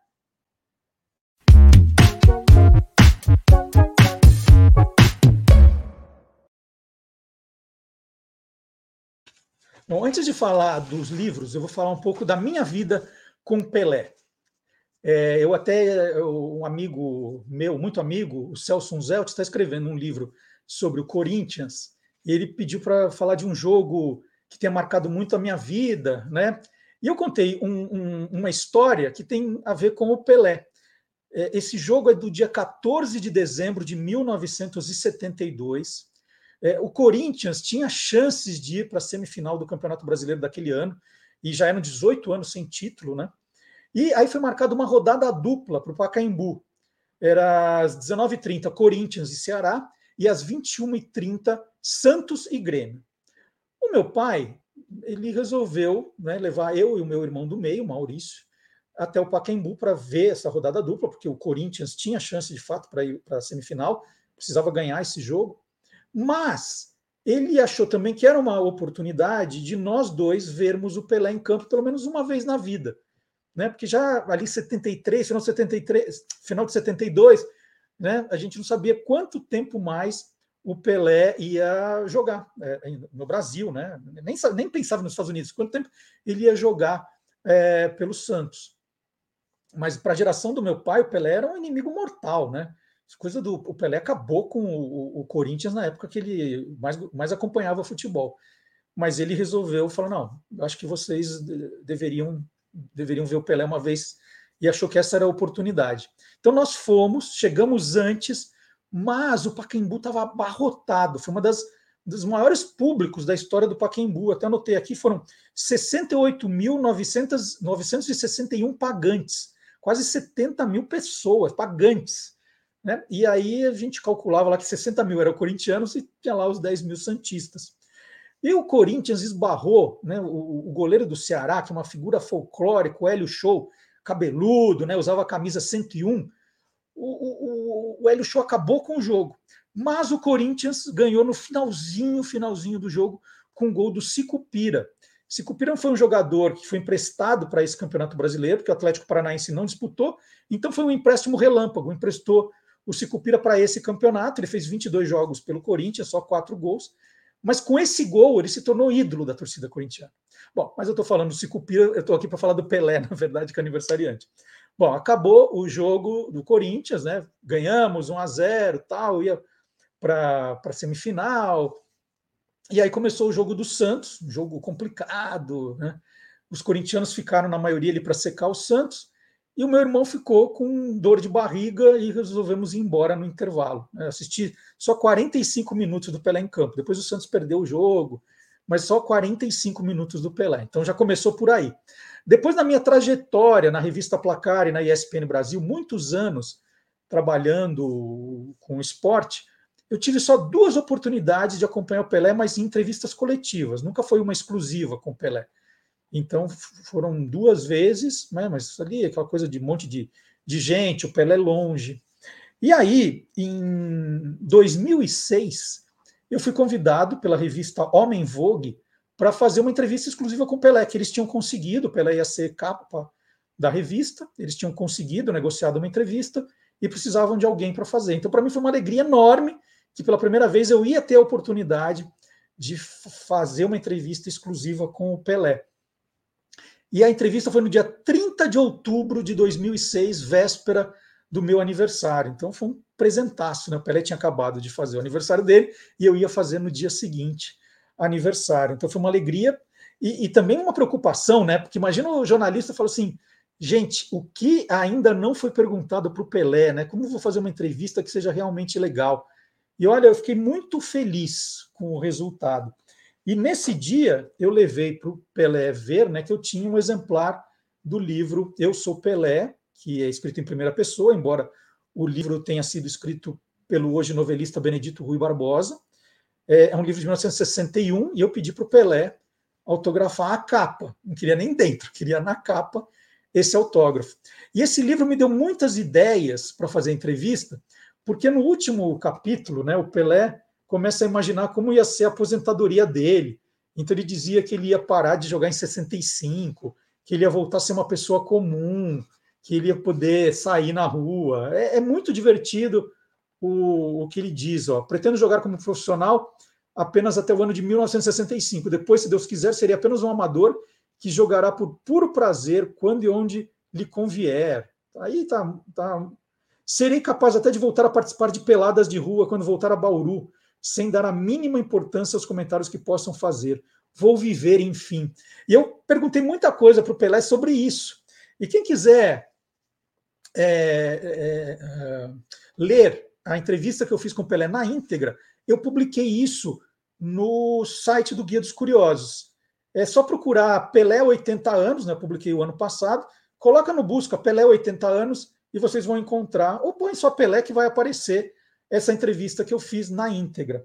E eu queria aproveitar, já que o assunto é Pelé, e aqui são dicas de livros, né? De livros que eu tenho para mostrar que eu li sobre o Pelé, que eu gosto muito, né? Esse aqui eu adoro, de Edson a Pelé, do Luiz Carlos Cordeiro, A Infância do Rei em Bauru. É um tremendo livro. É, eu conheci o. Eu tenho até autografado também. O Luiz Carlos Cordeiro, eu fui fazer uma entrevista com ele em Bauru, ele já é falecido, mas foi um trabalho espetacular que serve de base para muitas outras coisas já escritas sobre Pelé. Um dos primeiros livros que eu tenho do Pelé é também um clássico né, das fotografias do Domício Pinheiro. Era Pelé, documento histórico. Esse é um livro só de fotografias. O Domício Pinheiro foi um dos fotógrafos que mais acompanhou Pelé em excursões, em jogos. É, e esse é um livro espetacular, é bilíngue. Tem coisas de bastidores aqui, são mais de 600 fotos. Tem toda a carreira do Pelé aqui. Também é um livro que eu adoro. Tem um que virou um clássico, que é o Jogando com Pelé, que tem fotos também feitas pelo Domício. É, aqui é o Pelé dando dicas para ensinar a jogar. É só ler esse livro que vocês vão jogar igual o Pelé, viu, gente? É muito fácil, é assim, ó. É só pegar, fazer igualzinho que está dizendo, e todo mundo vai jogar igual o Pelé. Não tem erro. Sabe? Drible, cabeceia, tudo. Mas isso aqui virou um clássico, esse livro também, jogando com Pelé.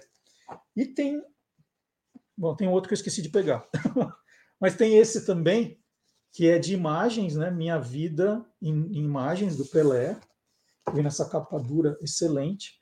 E é aquele que traz lembranças, né? Facsímiles de coisas do Pelé. Ó.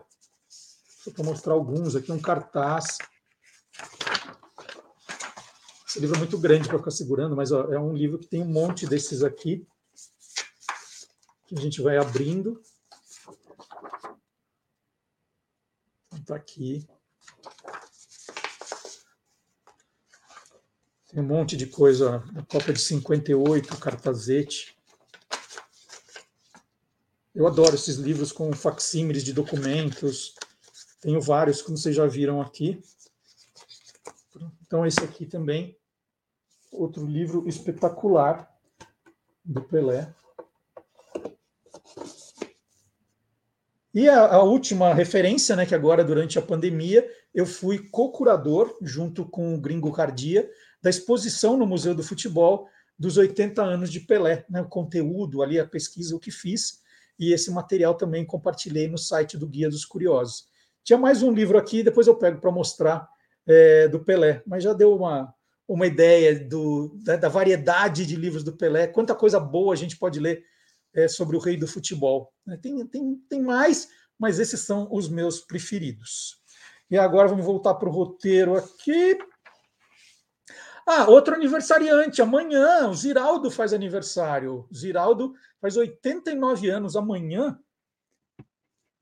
E eu ganhei aqui esse maravilhoso calendário do Instituto Ziraldo, que a Adriana me mandou. É muito lindo esse, esse calendário.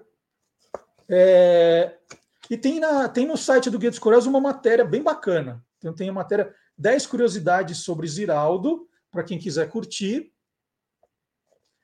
E, e para quem quiser ouvir histórias desse menino maluquinho, nós fizemos no já no Olá Curiosos uma entrevista com a Adriana, do Instituto Ziraldo, falando justamente dos 40 anos do menino maluquinho. Foi o ano passado. Então, é, é já, eh, no nosso acervo aqui já com mais de mil vídeos, né, com os boletins, as entrevistas, tem muito assunto a ser explorado, a ser descoberto por vocês. Então, mais uma dica, hein? É, guia, o, o, todo o conteúdo está no Guia dos Curiosos, no canal do YouTube, em playlists. E aí você pode procurar e assistir a hora que quiser. E agora nós vamos dar outra paradinha para mais um intervalinho comercial. É aquele vapt-vupt, não saia daí que na volta tem o Guilherme Domenichelli. Vamos lá?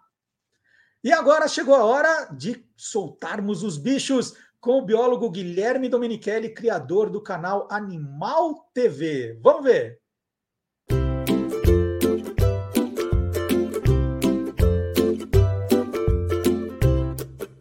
Soltando os bichos, com Guilherme Domenichelli. O pavão é uma ave de grande porte, originária da Índia. Inclusive, nesse país, ele já foi considerado um animal sagrado. Se uma pessoa matasse o pavão, ela era julgada e poderia ser presa. É uma das mais belas aves da natureza, admirada desde os primórdios da história. Os fenícios foram os primeiros a importar os pavões, quando o levaram para o Egito como presente ao faraó. O rei Salomão estimava esses bichos tanto como ouro ou a prata. Já Alexandre o Grande o introduziu na Grécia. Os pavões espalharam-se pelo Império Romano já no século XIV era encontrado na França, Inglaterra e Alemanha. A reprodução dessa ave é bastante interessante. Começa nos meses mais quentes do ano. Nesse período, os machos ficam com as penas mais bonitas e atrativas. Então, para cortejar as fêmeas, eles abrem sua cauda no formato de leque, mostrando toda a sua beleza. Realmente, as penas dos machos são lindíssimas, como essa daqui. Essa é pequena, mas algumas são enormes, principalmente da cauda, que ele abre como se fosse um leque. É muito legal observar o namoro dos pavões. Em geral, vários machos ficam ao redor de uma única fêmea, todos com a cauda aberta, emitindo seu canto e mostrando suas penas. A fêmea, menor e com as penas de cor apagada, muitas vezes continua comendo e ciscando o chão como quem não quer nada. Depois de alguns dias de exibição, ela decide escolher um único macho para acasalar. Ele será o pai dos seus filhotes. Uma fêmea pode botar até oito ovos. Eu confesso que quando vejo a corte dos pavões, eu não entendo porque a fêmea escolhe um e não outro. Para mim, todos são iguais. Mas o que podemos observar com certeza é que quem manda é a fêmea.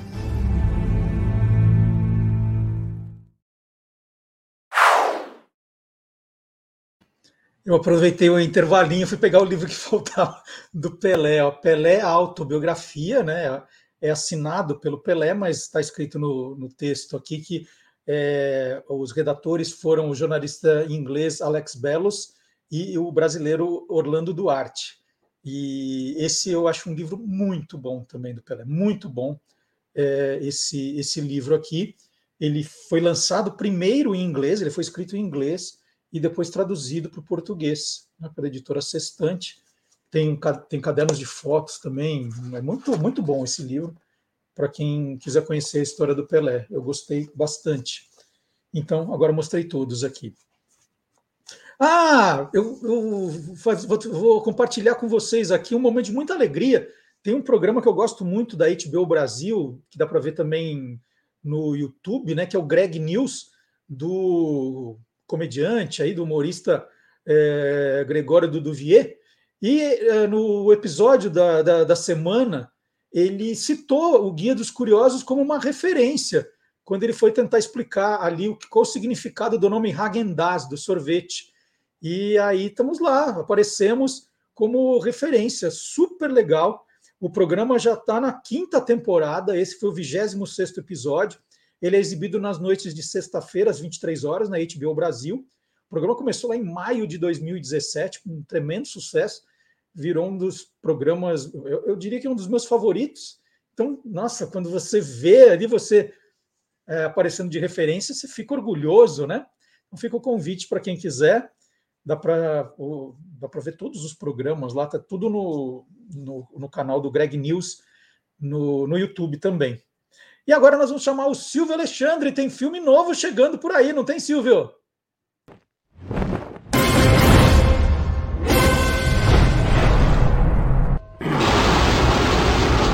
Universo Fantástico.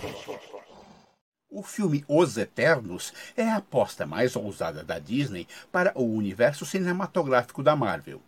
Ele segue os eventos de Vingadores Ultimato e tem a missão de dar vida e popularizar uma das criações mais mirabolantes do mestre Jack Kirby, o mais influente e principais criadores dos quadrinhos americanos. O filme é dirigido por Chloe Zhao, diretora que ganhou o Oscar de melhor direção e melhor filme por Nomadland. Em 1976, Jack Kirby imaginou uma raça alienígena, os Celestiais, que viajam de planeta em planeta conduzindo experimentos genéticos. São seres onipotentes em enormes corpos de robô. Eles já foram vistos no filme Os Guardiões da Galáxia, usando uma pedra do poder para destruir um planeta inteiro. Os celestiais chegaram à Terra quando os seres humanos estavam dando seus primeiros passos e criaram duas espécies: os deviantes seres monstruosos, e os eternos, humanoides perfeitos com poderes variados. Kirby foi influenciado pelas ideias do livro Eram os Deuses Astronautas, de Eric von Däniken, que propunha que os deuses e anjos das antigas mitologias eram alienígenas. O conceito, na verdade, surgiu com o livro francês O Despertar dos Mágicos, de 1960, que defendia a hipótese de deuses alienígenas do escritor americano Lovecraft, e que os mitos de Cthulhu não eram ficção. Enfim, o filme Os Eternos vai mergulhar nos primórdios do lado cósmico do universo cinematográfico da Marvel, revelando a guerra entre duas raças anciãs escondidas da humanidade por milênios. Mas, Além disso, a Disney irá acompanhar os novos tempos de diversidade e inclusão de Hollywood. Assim como tivemos nos quadrinhos o novo Superman, John Kent, o filho de Clark Kent e Lois Lane, que assumiu ser bissexual, em Os Eternos teremos o primeiro casal assumidamente gay da Marvel em tela grande. E ainda veremos a estreia da primeira super-heroína surda dos estúdios Marvel.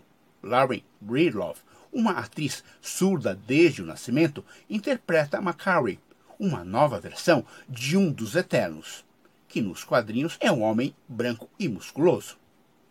Informou Silvio Alexandre, muito curioso para saber o que fizeram com o trabalho do Jack Kirby. Para o Universo Fantástico do Olá Curiosos. Nesse momento também eu lembro para você que já está pensando nos presentes de Natal, de não esquecer do Guia dos Curiosos, edição fora de série, que é o mais novo filhote da coleção, né? o décimo volume da coleção Guia dos Curiosos. Todinho colorido, é um novo formato, são curiosidades inéditas. Tem gente que pensa que é a edição do primeiro, não, não, é tudo novo, novos capítulos com muitos infográficos, ilustrações, logomarcas Está muito divertido. Tem um capítulo de super-heróis aqui também para quem gosta. É, e se você quiser, tem aqui já no, na descrição do vídeo, tanto no YouTube quanto no Facebook, que vai direto para a loja do Guia dos Curiosos, com esse aqui, e o completar a coleção, né? Esse é o décimo volume da coleção, o Guia dos Curiosos. E se você quiser escrever para a gente, também fica o convite, né? Olá, curiosos, arroba guia dos curiosos com.br é o nosso e-mail para receber sua sugestão, suas ideias, né, uma foto, um vídeo que você quer compartilhar, que achou muito curioso. Né, se foi fazer uma viagem, né, agora as pessoas voltaram a viajar, uh, né, já programando o final do ano. Fala, nossa, fui num lugar que a sua cara, manda para a gente que a gente roda aqui também. Na quinta-feira passada, o Magalhães Júnior falou sobre novelas na verdade, sobre o primeiro par romântico da TV brasileira. Não era o primeiro, mas eu lhe disse que foi o primeiro a fazer grande sucesso. Vamos explicar isso direito para não ter confusão. Né? Ele estava falando sobre par romântico e falou: olha, o primeiro a fazer sucesso de verdade, que o público abraçou, foi na novela A Moça que Veio de Longe, da TV Celso Canal 9, de 1964. Qual será que é esse casal romântico, hein?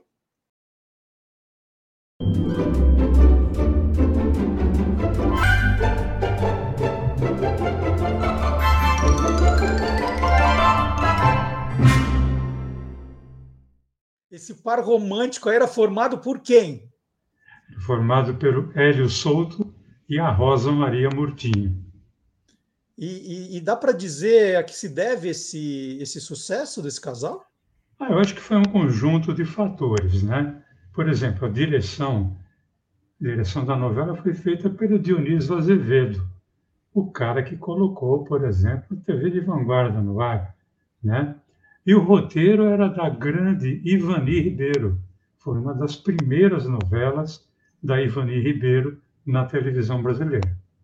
Mas, mas é, é, aí não tinha tanta concorrência, né? Não, não tinha concorrência, era mais fácil fazer sucesso, não era assim?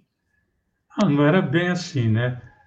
Porque, por exemplo, na mesma época, na TV Tupi Canal 4, estava sendo exibida quase no mesmo horário não era no mesmo horário, era um pouco, um pouco depois, um pouco mais tarde. É, a moça que veio de longe era às 19. Às 19h45, por ali, na TV Tupi, estava sendo exibida uma novela chamada A Gata, escrita pela Valéria Montenegro, que não era outra senão a própria Ivani Ribeiro escrevendo com pseudônimo. Ô, ô Maga, o, que, que, é, o que, que a moça que veio de longe tinha, é, que a gente diz assim, ah, é excepcional, né, fez tanto sucesso por causa disso, o que, que ela tinha de diferente? Acho que era a simplicidade. Essa novela foi uma adaptação de um original argentino, escrito por Abel Santa Cruz. Ele contava a história de uma moça pobre chamada Maria Aparecida, isso já na, eh, na versão brasileira, né? Essa Maria Aparecida vinha do interior para trabalhar como doméstica na casa de uma família rica da capital e ela acabava se apaixonando pelo filho dos donos da casa. Esse filho era o doutor Raul, né? E aos poucos a paixão dela foi sendo correspondida pelo doutor Raul, que era noivo na época. Então acontecia aquele drama envolvendo a luta pelo amor considerado impossível. Essa história já foi contada um milhão de vezes. Né? É, mas aí ela já fez sucesso imediato, as pessoas se apaixonaram pela história, demorou um pouco? Não dava para demorar um pouco, né, Marcelo? Porque as novelas ficavam no ar por pouquíssimo tempo. A moça que veio de longe, assim como as antecessoras, de 63 até ela, ela ficou no ar dois meses. Foi de maio a julho de 1964. Foram 42 capítulos, cada um de 20 minutos. Bom, e esse foi só um pedacinho do programa. O programa inteiro está muito legal. Ele conta detalhes espetaculares sobre o primeiro beijo dessa novela, como foi, né? É, é histórias hilárias. Então vale a pena você assistir ao programa na íntegra. Então todos os programas do Maga, já são quase 60, estão disponíveis também no canal Guia dos Curiosos no YouTube. É, procurar em playlists, procurar o Quem Te Viu, Quem TV, e aí maratonar. Tem muita coisa já, são 60 programas, gente. Olha, são o quê? 40 horas de. Tem que pegar dois dias inteiros para assistir tudo que nós já fizemos. E, né, por falar em par romântico, tem gente que vai falar assim: puxa, mas não foi o, o Tarcísio Meira e a Glória Menezes no 25499 ocupado, né, que foi um ano antes? Como é que é essa história? Que o Maga explica lá. Mas fica o convite também, se você quiser lembrar dessa novela, da, da 25499 ocupado, ó, decorei. Ela, ela está num programa que nós fizemos em homenagem ao Tarcísio Meira. Então você vai encontrar essa novela no programa sobre o Tarcísio Meira, dos primeiros trabalhos do Tarcísio Meira, foi uma homenagem que nós fizemos a ele. Então tem isso também, né? Porque os programas eles vão se encaixando, viu, gente? Às vezes ele fala de um ator que, que eh, por exemplo, a Rosa Maria Murtinho tinha participado do Vigilante Rodoviário. Então tem Vigilante Rodoviário também. Né? no começo a televisão tinha muito disso.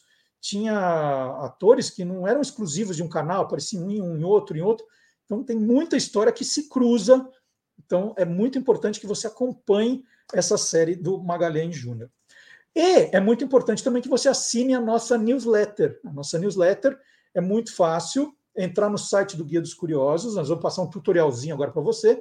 Tá, assine o boletim, é grátis. É só colocar o seu e-mail, apertar enviar e você recebe toda sexta-feira às 8 da noite em ponto no seu e-mail. É só abrir e você já fica sabendo todas as novidades naquele programa. Mas tem que abrir, viu, gente? Não adianta só receber e deixar lá no computador. A gente vê aqui quem abriu, quem não abriu, hein? é, tem que abrir, acompanhar para ver o que tem. Se você é curioso de verdade, você não pode deixar um, um e-mail nosso ali fechado. Tem que abrir e saber o que tem, né? É, essa, essa é a dica. E nós temos também todos os dias efemérides, fatos curiosos no Instagram, no Twitter e no Facebook.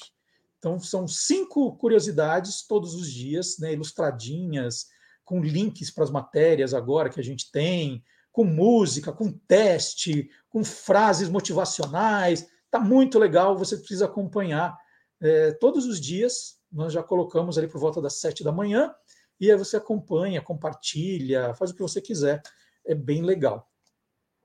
E agora uma, uma, uma notícia que é muito divertida também. Esse telefone que eu vou mostrar agora é o Shatter, da Fisher Price, existe há 60 anos, você já deve ter visto, né? Ele chama Shatter, C-H-A-T-T-E-R, Shatter. Imagine quantas crianças já brincaram com ele ao longo desses 60 anos. Bom, a novidade é que a versão atualizada do Chatter Telephone, agora acredite se quiser, agora faz e recebe chamadas. Tudo graças a um acessório que conecta o smartphone ao brinquedo por Bluetooth. O divertido ainda é que dá para usar aquela roda giratória dos números como se fazia com os aparelhos antigos. Ela não está de enfeite ali, não. Você quer ligar para alguém, você tem que ir girando o disco. É, da mesma forma, os usuários podem atender chamadas pegando o receptor e atendendo. Não é enfeite, não. O telefone funciona para valer. E para desligar, é só colocar o fone de volta ali no que a gente chama de gancho, né? E pronto. A única diferença entre o brinquedo original e esse tecnológico é esse botão aí que vocês estão vendo, o botão de viva voz. Essa é a única diferença. Então, se você não quiser pegar lá o gancho vermelho, você aperta ali e ele se transforma num viva voz. Olha que engraçado. Ter esse em casa é uma coisa divertidíssima, hein?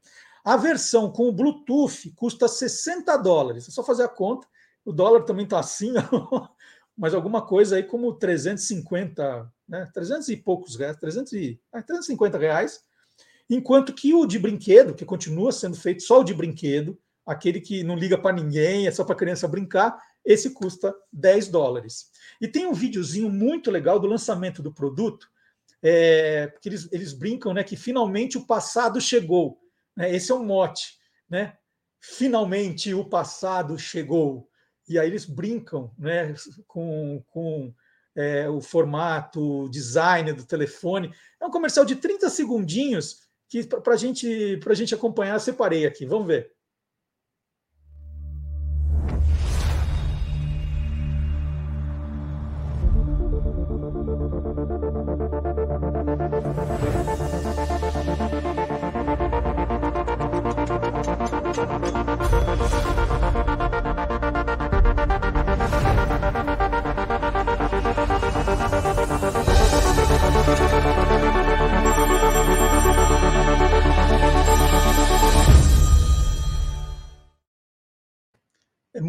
Divertido, muito divertido usar esse, esse brinquedo como telefone de verdade.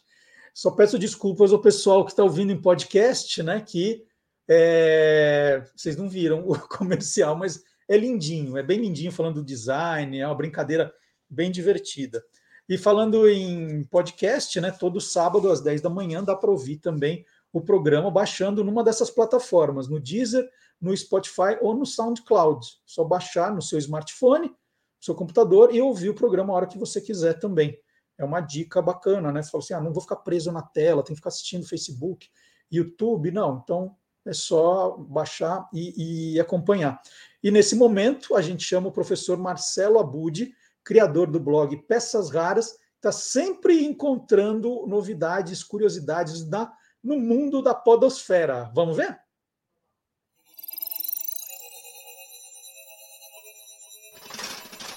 Hoje pode. Com Marcelo Abud. Oi, gente! Há exatamente 10 anos, em uma tarde de outubro de 2011, eu tive o privilégio de ir à Rádio Capital aqui de São Paulo e conversar com o Homem Sorriso do Rádio.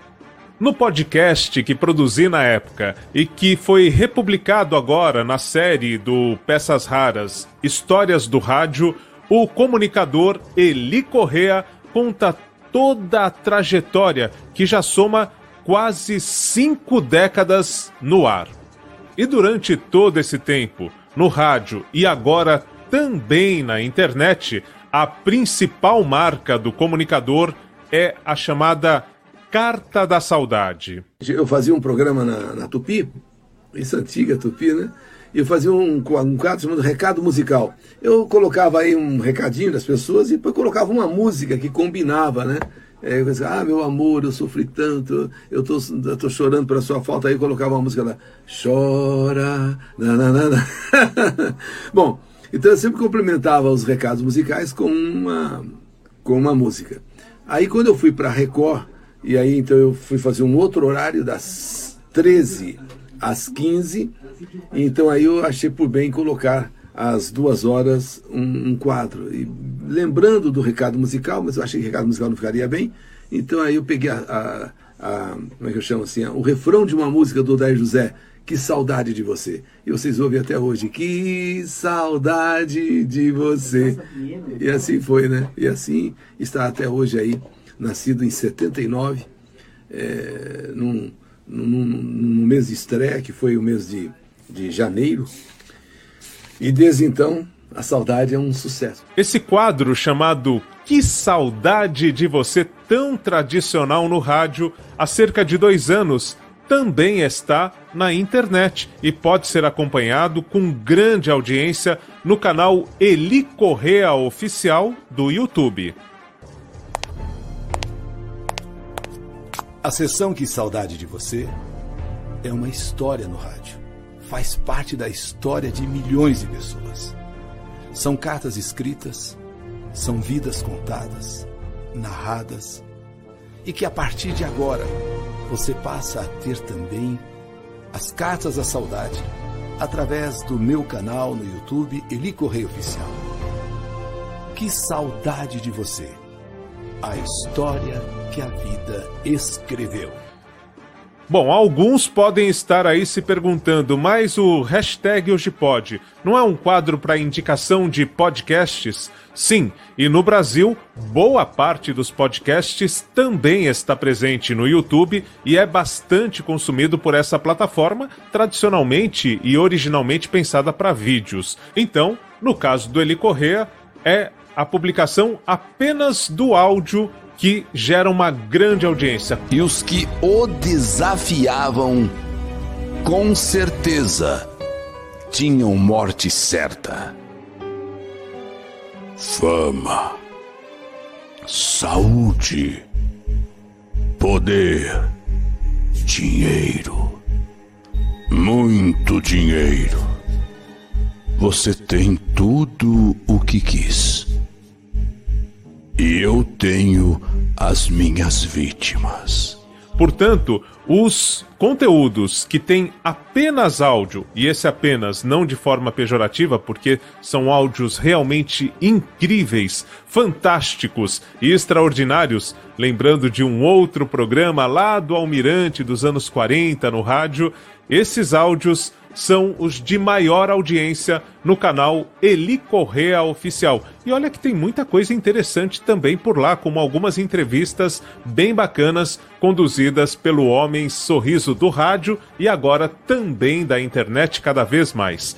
Portanto, de segunda a sexta, no canal Eli Correa Oficial, você acompanha uma nova história da tradicional Carta da Saudade, o Que Saudade de Você, fazendo estardalhaço sucesso também na Podosfera. E semana que vem eu volto revelando mais mistérios do incrível universo dos podcasts.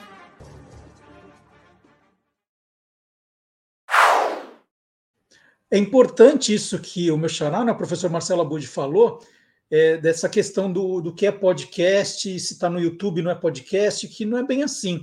É, quando nós criamos o Olá Curiosos no ano passado, a ideia era fazer podcast, né? Afinal, a gente estava vindo de um programa de rádio que nós queríamos manter, então o importante era só o áudio, né? Era e os podcasts estavam nascendo, então era, era, era simples, vamos fazer um podcast, né? E vamos gravar. E na hora de procurar uma ferramenta para gravar, nós encontramos uma ferramenta que é, gra, grava, né? Ele, ele, consegue separar se quer o programa inteiro ou só a faixa de áudio. E a partir do momento que a gente, né, a gente gravava o áudio, mas aparecendo, falei, mas por que então a gente não aproveita e coloca também no YouTube, né, que as pessoas nos vejam? Vamos fazer é, boletins em que todos apareçam.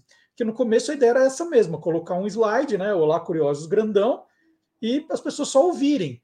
E aí, na hora, né, foi tudo decidido muito correndo, mas assim, ah, já que vamos fazer o podcast, vamos gravar também, vamos, vamos, vamos aparecer.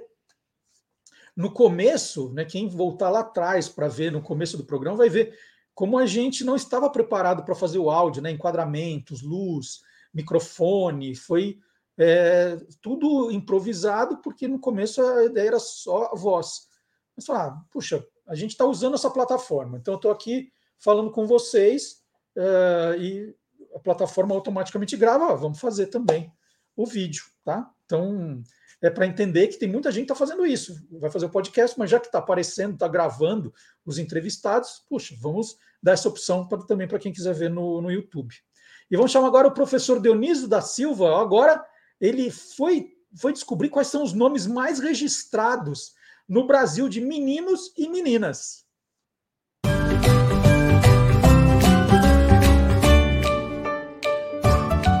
Palavra nua e crua. Você não escolheu o nome que tem. É, foram seus pais, avós ou alguma pessoa ligada à família que lhe deu esse nome, ou sugeriu e foi aceito e havia um certo desvio estranho, não é? As pessoas, os bebês, estavam sendo chamados com nomes ingleses, mas numa estranha grafia. É, proliferavam consoantes dobradas é, que não existem nem no inglês original dos bebês americanos é, e os escreviam, registravam o Wellington, o Washington, tal como eram pronunciados pelos pais lá no cartório. E agora essa tendência inverteu-se e voltaram a predominar os nomes da tradição lusófona. Os cinco nomes femininos mais registrados em 2020 foram Helena, Alice, Laura, Valentina e Heloísa. E os cinco nomes de bebês masculinos mais registrados é, em 2020, nomes de menino, foram Miguel, Arthur, Heitor, Theo e Davi. Bem, é, Helena, com o nome de Helena, foram registradas 22 mil, é, cerca de 22 mil crianças. Alice, 20 mil. Miguel, 27 mil, Arthur, 26 mil.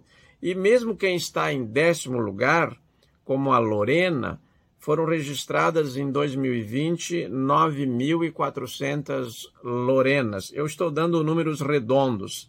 E foram registrados também 16 mil Bernardos, 10 mil Sofias, 10 mil Maria Júlia. Então, os nomes compostos também estão aí nesta lista, mas um pouco mais raros. É um saudável costume voltar aos nomes da tradição lusófona. Pelo menos é um saudável costume sair daqueles estranhos nomes é, completamente esdrúxulos. Muito obrigado. Lembrete importante de sempre fazer: o professor Dionísio da Silva é autor de vários livros, o mais recente é De Onde Vêm as Palavras, da editora Almedina. Quem quiser o livro também pode procurar na descrição do vídeo, tem o link direto para a loja da Almedina né, para comprar esse livraço. Esse é um presentaço mesmo, um livro desse tamanho, assim, mais ou menos. Acho que são uns 3 quilos de livro. E nós estamos chegando ao final do programa de hoje. É, antes de ir embora, adivinha o que eu vou pedir? Vamos ver quem adivinha? Adivinha? Hum? Uma, dou-lhe duas, dou-lhe três. Deixa o like, gente. Vocês estão muito econômicos. É, nós já fomos melhores com os likes, hein? Então deixa o seu like, o seu comentário. Tem muita gente que ali no, no, no chat escreve ah, o programa inteiro. Aí não deixa uma frasezinha nos comentários aqui, que miséria é essa? Né? É, é o comentário, não é no chat. É, quem está no Facebook também, né? Comentar, curtir, compartilhar. Né? Os botões estão todos aí para você nos ajudar a criar o engajamento, isso é importante. E dá uma espiadinha sempre no site do Guia dos Curiosos, né? dá uma passadinha uma vez por semana, duas, três. Né? Seu filho vai fazer um trabalho de escola, sugere para ele dar uma olhada nas curiosidades do Guia dos Curiosos também, nas redes sociais. Vocês têm visto lá as efemérides. Abram o nosso, a nossa newsletter, né? Você que já assinou, né? Recebeu, abre para ver o que tem de novo. São pequenos gestos para ajudar o programa a continuar. Isso é importante. É, então é, é, isso que a gente precisa. Então, pessoal do fã clube, né? Agita, agita isso aí todo mundo. É, tem o TikTok, tem o Facebook, tem o Instagram, tem o Twitter, site do Guia dos Curiosos, a nossa newsletter, olha quanta coisa a gente está fazendo. E o programa aqui todo sábado das 10 ao meio-dia. E nós vamos terminar com música. E olha só, não quero dinheiro, só quero amar uma canção do compositor, cantor e músico brasileiro Tim Maia, né, que nós escolhemos, que foi gravada por ele próprio no seu álbum Anônimo há 50 anos atrás. Essa música está fazendo 50 anos, é de 1971. Foi um dos maiores sucessos da carreira de Tim Maia e também um dos maiores sucessos do Brasil naquele ano. Então, nós escolhemos essa música para terminar o programa de hoje, agradecendo mais uma vez a sua sintonia, a, a, sua amizade aqui com a gente. Né? Não esquece do joinha, de compartilhar, de engajar o canal, né? de espalhar também. Vocês viram quanta gente nova na semana passada apareceu aqui no, no chat, dizendo: Puxa, finalmente encontrei o programa. Já, já estamos há mais de 60 semanas no ar, achou agora. Então tem muito curioso perdido aí, hein? Vocês podem ajudar bastante. Tá? O Alexandre Badolato também compartilhou o programa no, nos canais dele. Quanta gente nova apareceu, isso é tudo muito legal também. Então, encerrando o programa de hoje, semana que vem é o último meu com 56 anos, hein? É... Até, se... Até semana que vem. Tchau, gente. Playback.